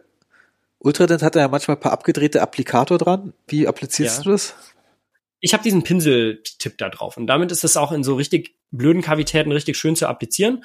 Und das ist auch so ein Produkt, das geht, keine Ahnung, wie oft das leer geht, einmal im halben Jahr oder so. Also, weil du brauchst ja nur einen Tropfen für die Kavität. Ich finde es in der Spritze sehr gut benutzbar. Das finde ich viel besser, als es in diesem Dropper mit Microbrush und Deckel abdrehen. Das würde mich nerven. Ja, mhm. aber so legt mir meine Assistentin das vorne aufs Tray das ist der Pinseltipp drauf. Ich greife das, ich schmier die Kavität damit zu und ich gehe direkt mit dem Winkelstück wieder dran mit meinem Waterspray und sehe sofort, wo ich weiter preppen muss. Ah, okay. So ist das schon extrem schnell. Wie gesagt, nicht denken, dass man damit jetzt irgendwie pulpal entscheiden sollte, ob man jetzt irgendwie tiefer geht oder nicht. Das sind andere Überlegungen und andere Methoden. Aber für den Randbereich finde ich es super, super gut und No-Brainer für mich auch um Du nimmst eine alte Krone runter oder überlegst dir, setze ich die Krone wieder ein? Ist das da nur verfärbt oder ist das kariös? Dafür nehme ich das safe. Ich habe früher sehr standardmäßig Karies-Detektor genommen, aber den roten, original mhm. quasi, wenn man so will. Das war auch immer nervig, weil am Ende äh, das auf dem Appli-Tipp zu bekommen und dann zu applizieren, war nicht so, auch im Frontzahnbereich bin ich da auch schon ein bisschen auf die, die Schnauze gefallen, aber da war das manchmal, hat man so einen kleinen rosa Schleier noch gesehen, der nicht so schön war. Wie ist das bei dem? Kriegt man das gut auch weg oder muss das wirklich alles wegbohren? Super weg. Okay. Nee, kriegst du super weg. Ich weiß jetzt ehrlich gesagt nicht, da bräuchten wir jetzt jemanden, der uns das beantwortet, ob das, ob das auch Plug-Pellikel anfärben kann, weil das finde ich super praktisch, wenn du Frontsand-Komposite machst und so No-Prep. Du hast ja entweder die Alternative, du schleifst überall mal drüber, sandstrahlst alles oder verlässt dich so ein bisschen drauf und da wissen wir alle, dass dann immer was da ist, weil das ist ja so mit einer der Hauptgründe für Staining von Frontsandfüllungen, weil du es eben damit angefangen hast, dass irgendwo noch bisschen Plug-Pellikel ist, gerade so Richtung Approximal. Und das anzufärben vorher ist auch sowas, da ist man auch immer erschreckt, wie viel dann doch noch da ist. Ja, ich habe äh, dafür so ein extra Plug-Anfärbezeug, das blau ist, das ich viel zu selten benutze. Ja. Muss das mal öfters nutzen. Nee, großer Aspekt auch noch wegen, wegen Sable Seek ist ja eigentlich auch, um Risse zu finden. Also so nicht diese Microcracks im Dentin, die findet man damit nicht. Aber auch super, um einem Patienten zum Beispiel auch mal zu zeigen, dass eine Teilkrone, mit der er kommt, gecrackt ist. Das fließt super schön überall rein, ist dunkelgrün. Und das ist auch so ein bisschen eine Farbe, wo man Patienten auch zeigen kann, hier, Sie sehen, das ist nicht dicht. Ja. Auch gut, um zum Beispiel bei einer Endo festzustellen, ist es nur eine Dentin-Infraktur oder geht es Richtung Längsfraktur? Ist das eher nicht erhaltungswürdig oder sowas. Also dafür finde ich den einfach relativ praktisch. Es ist ein günstiges Produkt, das wird nicht schlecht. Ich habe es in der Schublade rumliegen und benutze es wirklich für jede Kariesentfernung. Vielleicht sollte ich mal wieder anfangen. Ich meine, ich habe es ja jetzt im Mikroskop drin, den die Fluoreszenz und das finde ich ja. mega genial. Wenn das jetzt noch noch irgendwie mit Fluoreszenz wäre, ein Karies-Indikator, mich manchmal bist du ja auch nicht so super sicher, denn ich meine, ich mhm. habe das jetzt mit der Mikroskop drin seit einem Jahr und mhm. ähm, benutzt es? Ähm, tatsächlich nutze ich das bei jeder Beratung. Haben wir es mittlerweile in unserem mhm. Standardprotokoll genommen, Taschentiefen, Sensibilität, Perkussion, Palpation und Fluoreszenz, weil cool. Du bekommst da automatisch ganz einfach sehr viele Informationen, wie Mhm. Ist irgendwas am den Rändern vom Komposit doof? Auch wenn es eine Keramik ist, die fluoreszieren meistens nicht, ist auch so, ist es wirklich eine Keramik. Manche Sachen fluoreszieren gar nicht, das ist ein anderes Thema. Aber tatsächlich kann man damit, glaube ich, relativ coole Sachen machen. Ich würde mich jetzt nicht darauf verlassen, wenn du jetzt irgendwie trepanierst und du hast ein fluoreszentes Komposit, dass du jetzt nur so lange trepanierst, bis du es nicht siehst. Denn ab einer gewissen Tiefe verschwimmt das ein bisschen. Da muss man, das muss man auch auf die harte Tour lernen. Ja, aber sonst auch allgemein schon bei manchen Lithium-Dieselikat-Krone ist manchmal interessant, auch bist du schon durch, durch die Krone. Und dann machst du kurz die mhm. Fluoreszenz ja. an, siehst, okay, dann bist du im Aufbaukomposit perfekt. Nee, ich finde Fluoreszenz ein sehr cooles Thema. Ich habe da auch gerade vor ein paar Wochen einen Vortrag von Buchala gehört, wo er mit Atin zusammengeschaut hat, dass Fluoreszenz tatsächlich, wenn es um die kavitierten Tiefe geht, weil wir gerade das so differenziert haben, ne, was machst du am Rand, was machst du in der Tiefe, dass du mit fluoreszenzgestützter Kariesentfernung die geringste Läsionsgröße also oder geringste Kavitätengröße und die geringste Anzahl an Pulpeneröffnungen, aber trotzdem die größte Dekontaminierung von Bakterien erreicht. Also eigentlich best of three. Natürlich war ja auch das Ziel der Forschung. Ja. Müssten wir mal die Nullhypothese anschauen, aber fand ich trotzdem sehr, sehr interessant. Aber die haben hier ein spezielles Gerät dafür entwickelt, richtig? Diesen.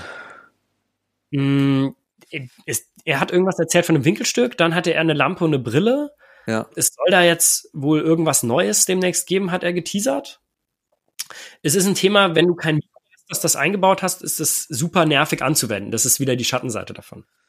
Ja, ich meine, ich, GC hat es ja auch in ihren Polarisationslampen drin und dann musst du auch wirklich, also bei mir ist es ja oft immer das Mikroskop, das Mikroskoplicht ausschalten und damit gucken. Cool ist es beim Komposit entfernen, weil wenn du so Reste hast und das mhm. fluoresziert, ist das natürlich mega, mega mäßig. Absolut. Und daher, also lustigerweise, äh, mein Mikroskop-Dealer hat mir stark davon abgeraten, Fluoreszenz drin zu haben. Weil ich hatte die ja. Option gehabt, eine zweite Lampe zu haben und dann doppelt so hell zu sein. Um, und äh, ich meine, ich verstehe schon, warum, aber ich entferne eh nicht so gerne Fragmente. Mhm. Ich weiß auch nicht, ob es außer Yoshi Terauchi jemanden gibt, der das wirklich gerne macht. Ist halt cool, wenn es rauskommt. Ja, das ist mega cool. Nee, ich glaube, es gibt auch schon Leute in Deutschland, die das gerne machen.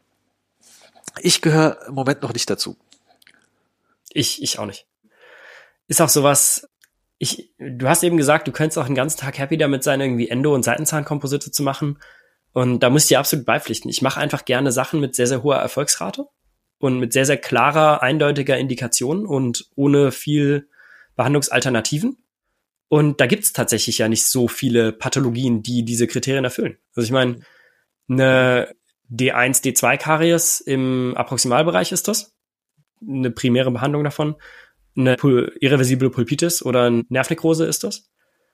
Aber das sind auch die zwei Sachen mit der, ja, wahrscheinlich höchsten Erfolgsrate in der Zahnmedizin, neben Implantaten vielleicht noch.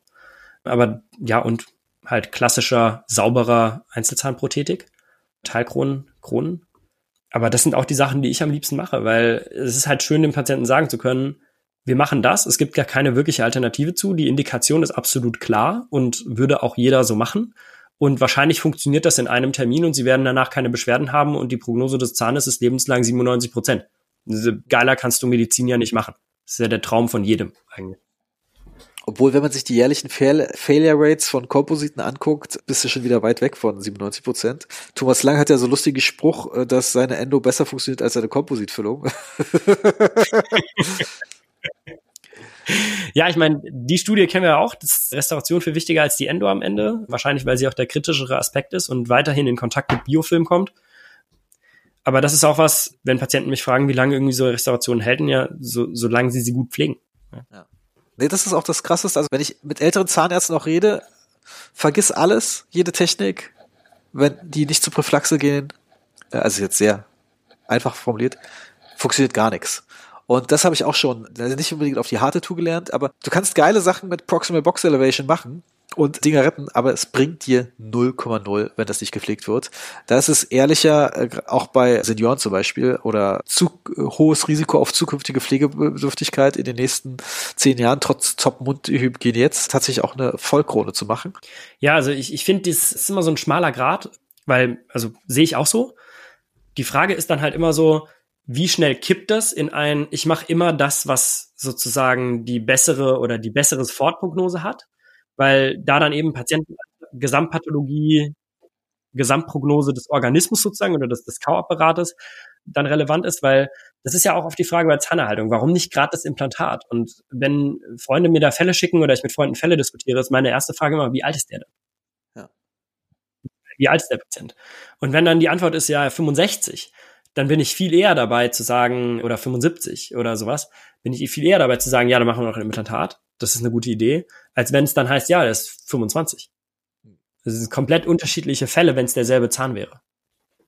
Ja, äh, ich finde die Alterskomponente, ich würde sogar sagen, es gibt auch eine kleine Geschlechtskomponente.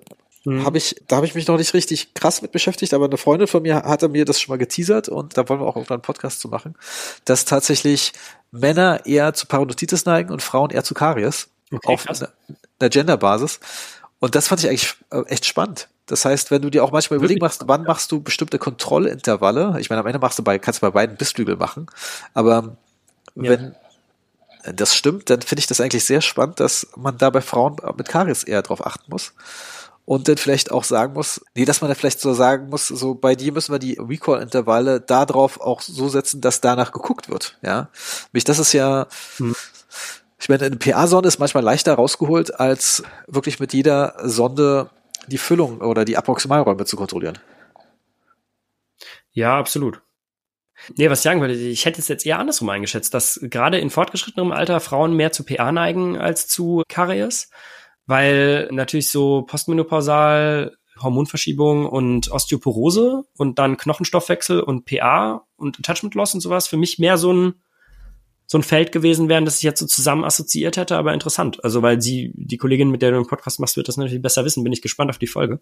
Ich werde Ulrike fragen. Sie hat sich ja schon lange geziert, hier reinzukommen. Tatsächlich, das ist ja das Lustige, mhm. weil äh, das klingt immer komisch, aber ganz viele Frauen wollen nicht in dem Podcast sein. Krass. Ja, sie finden Ausreden, warum sie nicht hier drin sein wollen. Jetzt wird mindestens Schade. einer aufschreien und sagen, du hast noch nie mit mir einen Termin gemacht, äh, Georg. Das stimmt auch. Das machen wir auch endlich mal. 24. Ja, aber ich meine, man muss auch sagen, es braucht ja auch ein gewisses Durchhaltevermögen. Ich meine, heute ist unser dritter Versuch. Das ist unsere dritte Aufnahme für diese erste Folge. Wobei der erste Versuch hat auf Anhieb geklappt. Das wurde bloß konnte nicht veröffentlicht werden, weil die Qualität. Äh, ja, es war bitter. Da haben wir über Endo-Fortbildung. Hast du schon mal eine Podcast-Folge zu Teflon gemacht? Nee. Hast du schon oft genug gesagt, dass man viel Teflon benutzen sollte? Was ist denn dein Lieblingsteflon, was du empfiehlst? Ich habe dich ja letztens nochmal gefragt, welches du empfiehlst. Ich habe tatsächlich hier in der Praxis das dickere von Obi. also nicht das Stopwater Tape, sondern etwas dickeres. Das ist ein bisschen schwierig, aber ich halbiere mir das quasi in der Breite. Also ich, ich schneide mir da so dünnere Fäden und dann kannst du das auch legen wie das Stopwater Tape, weil was ich manchmal ein bisschen stressig finde bei dem, bei den dünneren Teflon, ist, du stopfst und du stopfst und du stopfst und du stopfst und es passiert irgendwie nix. Hm. Und bei dem dickeren ist das Problem, wenn du es nicht halbierst, du stopfst und du kriegst es nicht mehr in den Sulkus rein zum Beispiel. Oder es ist, es ist irgendwie viel, viel zu viel, selbst wenn du das kleinste Stück abschneidest. Da habe ich ein bisschen zu gebraucht und ich wünschte, es gäbe eine Teflon-Fortbildung, so wie du eine Kofferdamm-Fortbildung gibst, könntest du auch eine Teflon-Fortbildung machen. Weil ich lege tatsächlich auch gar nicht mehr wirklich Faden. Also ich, ich nehme schon noch Retraktionsfaden, aber ich nehme als erstes immer Teflon. Funktioniert viel besser zum Scannen. Du kannst drauf bonden, du kannst es auch drin liegen lassen. Ich habe letztens einen Same-Day-Venier-Fall gemacht, um wieder auf die CatCam-Sache zurückzukommen und habe die Patientin sechs Stunden mit Teflonband auf die Veneers warten lassen. Weil ich mache die Veneers selber. Und ich habe eine Woche später einen Recall gemacht und die, die ging war es komplett gesund. Du kriegst keine Rezession, keine Reaktion, keine Inflammation. Du kannst es da drin liegen lassen. Ich habe auch so Same-Day Vertipreps schon gemacht und das Teflon drin liegen lassen, auf das Teflon zementiert und dann rausgezogen. Und meine Theorie, warum das weniger Gewebereaktionen macht als ein Faden, ist, dass die meisten Leute ihren Faden ja tränken. Und wenn ich einen Faden lege, dann tränke ich den auch, natürlich, wieder mit Ultradent Start Clear. Ich hoffe, ich habe das jetzt schön genug gesagt. Nee, ich finde das das Beste, weil du es schön dosiert applizieren kannst, aber ich lege tatsächlich gern mal einen Faden über das Teflon drüber, um nochmal Blutung zu stillen oder sowas, weil das macht das Teflon ja nicht, wenn es nicht da drauf liegt, ja. Aber meine Theorie, warum das Teflon das weniger macht, also Probleme mit dem Gewebe ist, dass es ja komplett inert ist und es einfach nur wegdrückt, während ein getränkter Faden ja tatsächlich erstmal chemisch mit dem Gewebe reagiert und da sicher auch Nekrose passiert, ja, und der ja auch da dran koaguliert. Das heißt, wenn du ihn rausziehst, retraumatisierst du das Gewebe nochmal, ja. Ah, okay. Und das passiert mit dem Teflon halt nicht. Du ziehst das raus, natürlich blutet es dann, aber nur weil es halt abgedrückt wurde. Das ist ja ein rein mechanischer Effekt. Und ich habe auch das Gefühl, dass es viel, viel cleaner funktioniert, weil du kannst, wie gesagt, drauf bonden. Du hast nicht diesen Kapillareffekt, dass sich da drin dann gerade der Speichel irgendwie reinzieht oder so.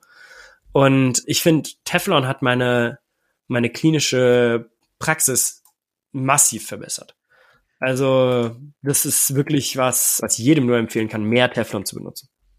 Äh, tatsächlich gibt's ja eine, du hast ja vorhin schon Diana Wolf erwähnt, es gibt auch eine Oberärztin in Hannover, mhm. ist sie, glaube ich, Steffi Lürs, die da ganzen Artikel drüber geschrieben hat. Tatsächlich war das so, dass ich da saß und gedacht so, das fehlt, das fehlt, das fehlt. Also jetzt nicht mal ohne Kritik, sondern einfach so Teflon Floss fehlte total. Mhm. tatsächlich könnte man einfach in der heutigen Online-Zeit eigentlich ein Online-Webinar machen zum Thema Teflon, mhm. wo man es alles benutzen kann. Und das können wir zusammen Absolut. machen. Ja, super gerne. Weil der Nutzen ist mannigfaltig und der Benefit ist riesig. Also ich bin sehr traurig, wenn ich kein Teflon habe und ich habe wirklich Fälle, wo ich sage, ohne Teflon hätte ich das nicht machen können. Ja, ist krass. Nee, wirklich. Und das Schöne ist, es ist sehr, sehr günstig. Es gibt keinen Hersteller, den man da gezielt bewerben muss und jeder kann das verwenden. Und ja, man muss halt eben nur gucken. Hat man ein dünnes, braucht man mehr. Hat man ein dickes, muss man es eben gegebenenfalls mal halbieren, weil das hat mir irgendwie niemand gesagt. Ich habe bisschen gestruggelt am Anfang und habe so gedacht, ja, warum kriegen alle Leute das da in den Sulkus und ich bin zu blöd dafür, weil mir nicht bewusst war, dass es so viele verschiedene Dicken gibt, weil ich einfach das Erstbeste genommen habe. Aber wie mit jedem Produkt, wir hatten es ja schon von Instrumenten und ja, möglichst wenig und das dafür gut beherrschen. Wenn man damit dann genug Übung hat, geht's mit jedem und Hauptsache man hat sich halt dran gewöhnt und es trainiert. Lustigerweise Stefan Broward, der liebt ja das ganz dünne Teflon. Da mein Tesa Stop Water Tape von Obi ist ja eher im mittleren Bereich und mhm. ich kann auch verstehen, warum man das dicke braucht. Ich habe lustigerweise gibt's von Jan Heitjo Teflon Fäden, die ja. hat er irgendwie produzieren lassen. Ja. Die sind also nicht gerollt, die sind wirklich ein Stück und äh, manche lieben die total. Dann gibt's ja das Teflon Floss von Maciek Czewinski, das für zwei individuelle Keile, die jeweils von oral und vestibulär äh, reinkommen. Und das ist eigentlich das Ding, was dann am Ende alles killt eigentlich in der Teflon-Applikation. Ja. Und natürlich äh, muss Hab man ich, muss ich sagen, noch nicht so das beste Handling in der Routine. Was aber, glaube ich, auch daran liegt, dass ich da irgendwie, ich finde es einfach einfacher, das zu stopfen. Also ich, ich, ich finde es schwieriger, diesen, dieses Teflonfloss anzufertigen, sozusagen, in der Zeit habe ich es sozusagen ähnlich gut gestopft für mich. Aber ich habe da sicher auch noch nicht so den Aha-Effekt gehabt, weil ich es noch nicht so oft probiert habe mit dem Floss. Ja, tatsächlich muss man mal Marcek zugute halten, dass äh, diesen Tefloss-Effekt hast du tatsächlich, äh, besonders wenn du mit Mikroskop arbeitest und dann mal siehst, wie gut liegt die Matrize eigentlich an. Und dann ärgerst du dich eigentlich häufig, dass die nicht perfekt anliegt.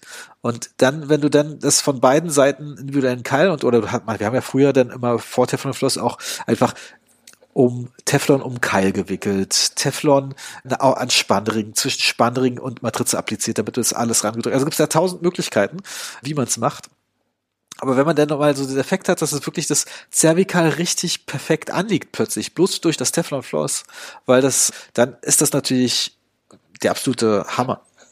Und ähm, mhm.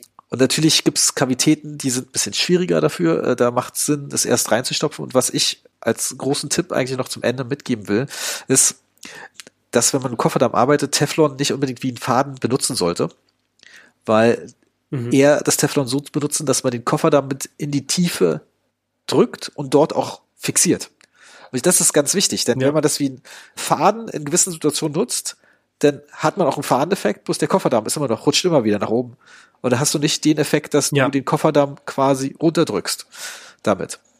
Ja, genau. Ich finde es übrigens schwierig zu demonstrieren am Modell. Ja, aber ich weiß, was du meinst. Das ist, ist im Prinzip das auch für mich der Grund, warum ich nicht so ein super dünnes Teflon will. Weil genau das funktioniert mit dem dünnen eben schlechter. Weil das nicht genug Stärke hat, so das verschwindet einfach. Und du kriegst es immer gut unter den Kofferdamm, aber halt nicht genau das. Ja. Du kannst damit nicht Sachen so schön festklemmen. Und das funktioniert ja auch mit Matrizen zum Beispiel ganz gut oder sowas. Also dieses Teflon irgendwo reinstopfen geht für mich gefühlt mit den dickeren besser als mit dem dünnen. Das dünne funktioniert nur super gut im Sulkus. Aber dafür musst du dann auch gefühlt dreimal rum. Hm. Und so mit meinem, ich halbiere das in der Hälfte. Und ich glaube, meins ist so eins der dicksten. Äh, das ist dieses gelb-weiße Teflon. Ja. Wenn ich das halbiere, dann ist das exakt gut, wenn ich einmal rum bin damit. Dann ist es perfekt wie ein Nuller Faden so ungefähr, auch von der Retraktionswirkung und sowas. Und wenn ich dann eben mehr Retraktion brauche, weil die Gingiva irgendwie ganz, ganz krass hypertroph ist und ich will mal so ein bisschen sein wie, wie der Os, wie der Emek Liebasch aus Ludwigshafen, dann lege ich nochmal einen Faden drüber und mache nochmal eine konventionelle Retraktion. Aber das Teflon bleibt zum Scannen für mich immer am Grund unten drin, weil es halt ein super Kontrast für den Scanner auch ist. Jetzt noch zum Schluss, was für Fäden nimmst du eigentlich? Was für Fäden? Boah, die, die wir da haben, wahrscheinlich sind die auch von Ultradent. Ich habe mir nie Gedanken drüber gemacht. Ich habe tatsächlich mal Maxim Belograd auf einem Kurs gefragt, welche Fäden er nimmt, weil das bei ihm immer so todesclean aussieht und sowas. Ich habe aber vergessen, welche er nimmt. Der ganz viele lieben die bloß nicht in Deutschland, weil die vergessen wurden zu rezertifizieren. Die Adrenalingedenkten äh, Fäden von Ultradent. Die sind sehr, sehr beliebt. Ja, klar, ist schon Adrenalin, ist gut. Die gibt's bloß nicht offiziell auf dem deutschen Markt. Ich meine, es gibt paar Sachen, die es nicht auf dem deutschen Markt gibt, wo ich wirklich traurig drüber bin. Es gibt zum Beispiel auch anscheinend ein BC-Zement, also quasi ein Harvard-Zement mit einer BC-Komponente, die Calciumhydroxid und Fluorid freisetzt, wenn er undicht wird. Ja, aber da wäre ich immer sehr, sehr vorsichtig. Voll, aber ich finde es eine geile Idee. Ist eine geile Idee. Es gibt ja auch den MTA-Flow irgendwas Ding. Und ja. äh, das Lustige ist, der lichthärtend ist. Und äh, die haben das bloß untersucht und da passiert bloß nichts, sobald das Licht gehärtet ist. Und ich vermute fast. Und das ist was ähnliches, ja. Das ist was ähnliches. Ich sei, sei denn, es ist am Ende ein Resin Modified Glass Ionomer. Ähm, ja, ja, also es ist, ist ein konventioneller Zement. Okay. Ja, dann könnte da was passieren. Wobei Resin Modified auch immer schwierig ist. Du willst ja eigentlich nicht, dass so viele Sachen da rauskommen. Ja. Ich, nutze Resin Modified tatsächlich nur für retentive Sachen. Weil die haben wir vorher halt mit Harvard oder sowas zementiert und da denke ich mir, ist Resin Modified immer noch ein bisschen besser als ja. nur Harvard. Ist natürlich auch ein bisschen kostenintensiver, aber das sollte drin sein, wenn du indirekte Restaurationen machst. Aber ich finde, dieses retentive Arbeiten, also Kronen, Rücken oder sowas sind böse und äh, nur Teilkronen, Comps sind gut. So immer wenn irgendwas dogmatisch wird, dann ist mir das immer zu doof. Und das habe ich erst verstanden, als ich auf dem Kurs von Thomas Taha war, der Vertipreps gezeigt hat. Und ich habe vorher Kronen gut gepreppt, aber nicht gern. Und danach habe ich so gedacht, ah, okay, so können Kronen auch funktionieren. Das macht für mich irgendwie mehr Sinn, das macht mir mehr Spaß, das finde ich besser. Und seitdem mache ich auch lieber mal eine Krone, wenn die Indikation da ist. Und ich sage, okay, wenn ich keinen Kofferdamm anlegen kann an diesen blöden Zahn, dann kann ich da auch keine Teilkrone drauf machen. Und wenn ich die nicht adhesiv einsetzen kann, wirklich. Und dann macht das auch keinen Sinn. Ich meine, wenn es so ein Last Resort Endocrown Ding ist, dann geht das auch ohne Kofferdamm. Aber im Endeffekt fühle ich mich trotzdem, wenn ich eine retentive Restauration brauche, mit einer guten retentiven Restauration wohler. Und dafür nehme ich Resin Modified. Selbst. Ja, bietet sich auch voll. Was, das Einzige, was mich stört, ist, aber das ist auch dann wieder automatisch, dass Leute dann immer sagen, nee, du musst immer Real preppen und dann effektiv nichts sehen und dann nur damit äh, die zwei Jahre, ersten zwei Jahre halbwegs mit Gegenüber bedeckt ist. Äh. Ja. Nee, das ist natürlich auch so ein Aspekt, wobei da Pasquale Venuti auch auf dem Kurs war und die Records, die er da gezeigt hat, 15 Jahre, da war nichts super gegen die Wahl. Also, aber gut, wer weiß, wie er es macht. Also, Bei den Vertis? Ja. Sogar mit VMK. Hat er schon 15 Jahres Recalls? Ist der so ja, alt? Er hat, glaube ich, 20 Jahres Recalls. Aber der Kurs war extrem gut, muss ich sagen. Ja. Also, ich meine, wir wollten ja auch mal eine Podcast-Episode nur über Fortbildungen machen. Fortbildungen braucht auch übrigens jeder Zahnarzt. Ja, aber ich meine, sag mal so, du warst auch schon so coolen Fortbildungen, wo ich nicht war. Äh, Thomas Tarr, Vernuti, würde ich mal sehen. Äh, das Problem ist, Vernuti würde mir, glaube ich, nicht so viel bringen, klinisch, von der Umsetzung. Das mhm. ist ja auch, muss man auch mal bedecken. Ich muss leider sagen, dass die besten Fortbildungen nicht die waren, wo ich mir tausend Notizen gemacht habe und 100 klinische Aspekte am Montag direkt umsetzen konnte, sondern die, wo ich umgedacht habe. Und das war zum Beispiel eben diese Taha Venuti Fortbildung, weil ich da einfach gesehen habe, okay, ich war bisher ziemlich dogmatisch No Post, No Crown, Adhesive Dentistry. Und da habe ich gedacht, nee, du musst auch einfach teilweise Sachen konventionell lösen. Und das ist okay und das ist gut. Und das hat mir mehr gebracht, als jetzt zu sagen, okay, ich habe jetzt, keine Ahnung, die Modelliertechnik gelernt oder sowas. Das ist das eine. Und ich meine zum Beispiel auch, also es ist für mich immer wichtig, mit welcher Intention gehst du in eine Fortbildung. Und ich meine, ich bin damals zu dir auf die äh, Pulpotomie-Fortbildung mit zwei Intentionen gekommen. Weil du kannst auch einen Artikel zu einer Pulpotomie lesen und sehen, wie man die macht. Und das ist, also alles, was du erzählst und alles, was jeder erzählt, ist ja hoffentlich evidenzbasiert. Das kann man auch lesen. Aber ich wollte zwei Sachen von dir wissen. Ich wollte wissen, was erzählst du deinen Patienten nach einer Pulpotomie? Wie fühlen die sich? Ja, was muss ich denen sagen? Und welches MTA nehme ich denn jetzt? Weil ich habe nicht das Geld und die Zeit, mir jedes MTA mal zu bestellen und das auszuprobieren. Und das konnte man auf dem Kurs und das war für mich der Wert. Und den Wert hat es mehr als erfüllt. Und deswegen war das eine gute Fortbildung. Und Taha und Venute bin ich hingegangen, weil ich gehört habe, das sind geile Dozenten, die sollte man gehört haben, aber niemand konnte mir so sagen, was da speziell ist. Und ich kann es am Ende auch nicht. Die denken irgendwie so ein bisschen anders und die dozieren irgendwie so ein bisschen anders. Deswegen ist es cool, die zu hören und inspirierend und du stellst dann sehr, sehr viel um danach. Aber es ist nicht der Clinical-Tipp, den du noch nie von irgendwem gehört hast. Es ist so hauptsächlich arbeite clean, mach eine gute Indikation, ein paar kleine Details vielleicht, die du übernimmst, aber irgendwie hat es trotzdem viel gebracht. Ja, ich habe auch das Gefühl, dass ab einem gewissen Level kommt ja nicht mehr sehr viel Neues dazu. Ich fand natürlich, also ich meine, es klingt jetzt krasser als es ist, muss man dazu sagen. Aber sag mal so, Flow-Injection-Techniken finde ich sehr kreativ. Also da war dann mhm. wirklich so mal ein paar Sachen drin, wo ich denke so, okay, das hat das ja. nicht auf dem Schirm. Voll. Oder auch die ganze Kauf, okklusale Kauffläche nur mit Flow machen. Also, also wirklich, äh, auch dass es am Ende gut aussieht, nicht die Wanne. Ja, ja wie ist auch Mindaugas, so, ne? Ja, Mindaugas, mega. Kleiner Teaser aus Litauen kommt ja im Sommer 24 nach Berlin die Agne mit Frontseitenkompositen. Mhm. Was ist ja für mich gefühlt der, die moderne Version von Vanini. Ja, also die, die Sachen, die sie bei Rap zeigt, sind brutal. Anders kann ich nicht sagen. Unglaublich gut. Und auch die, die Sachen, die Mindaugas zeigt. Also aus Litauen kommt sehr viel Gutes. Ich meine, Thomas Link Linkevicius kommt auch daher. Also ich glaube, da passiert sehr, sehr gute Zahnerkunde. Ja, was krasses. So, Jan, nur noch mal kurz, um einen kleinen Wrap-up zum Schluss zu machen. Wo kann man dich denn äh, sehen, fortbildungsmäßig? Du hast es am Anfang so ein bisschen erwähnt. Ja. Also, ich mache das momentan für zwei Anbieter. Das ist einerseits Tomorrowland. Das ist ja so dieser Anbieter, der das hauptsächlich für junge Zahnärztinnen, Zahnärzte und auch primär momentan noch Studenten macht. Da gebe ich vor allem ganz kompakte drei Stunden Hands-on-Kurse Composite und Endo momentan, das wird sich sicher noch erweitern im Laufe des nächsten Jahres, weil das alles ein sehr rapide wachsendes Ding ist bei denen. Sehr, sehr cooles, sehr, sehr coole Umgebung. Sehr, sehr agil und viel, was da passiert. Äh, das sind immer so kompakte Drei-Stunden-Dinger, Klasse 2 Composite oder eben äh, maschinelle Aufbereitung oder sowas. Das geht über Tomorrowland. Für Studierende ist es kostenfrei, soweit ich das weiß. Und für junge Assistenten sehr, sehr, sehr günstig. Also da auf jeden Fall äh, bei Tomorrowland schauen, wenn es um Hands-on in Deutschland geht. Und ich bin auch Dozent seit Sommer für RIPE Global. Da bin ich halt in diesem Fellowship of Restorative Dentistry. Also das ist dann eher so ein größeres Programm und da bin ich auch nur einer von ganz, ganz vielen, die da dozieren. Da sind eben Mindergas, Agne für die Composite-Sparte mitverantwortlich. Da sind noch andere ganz, ganz gute Leute wie Michael Phrases und so dabei.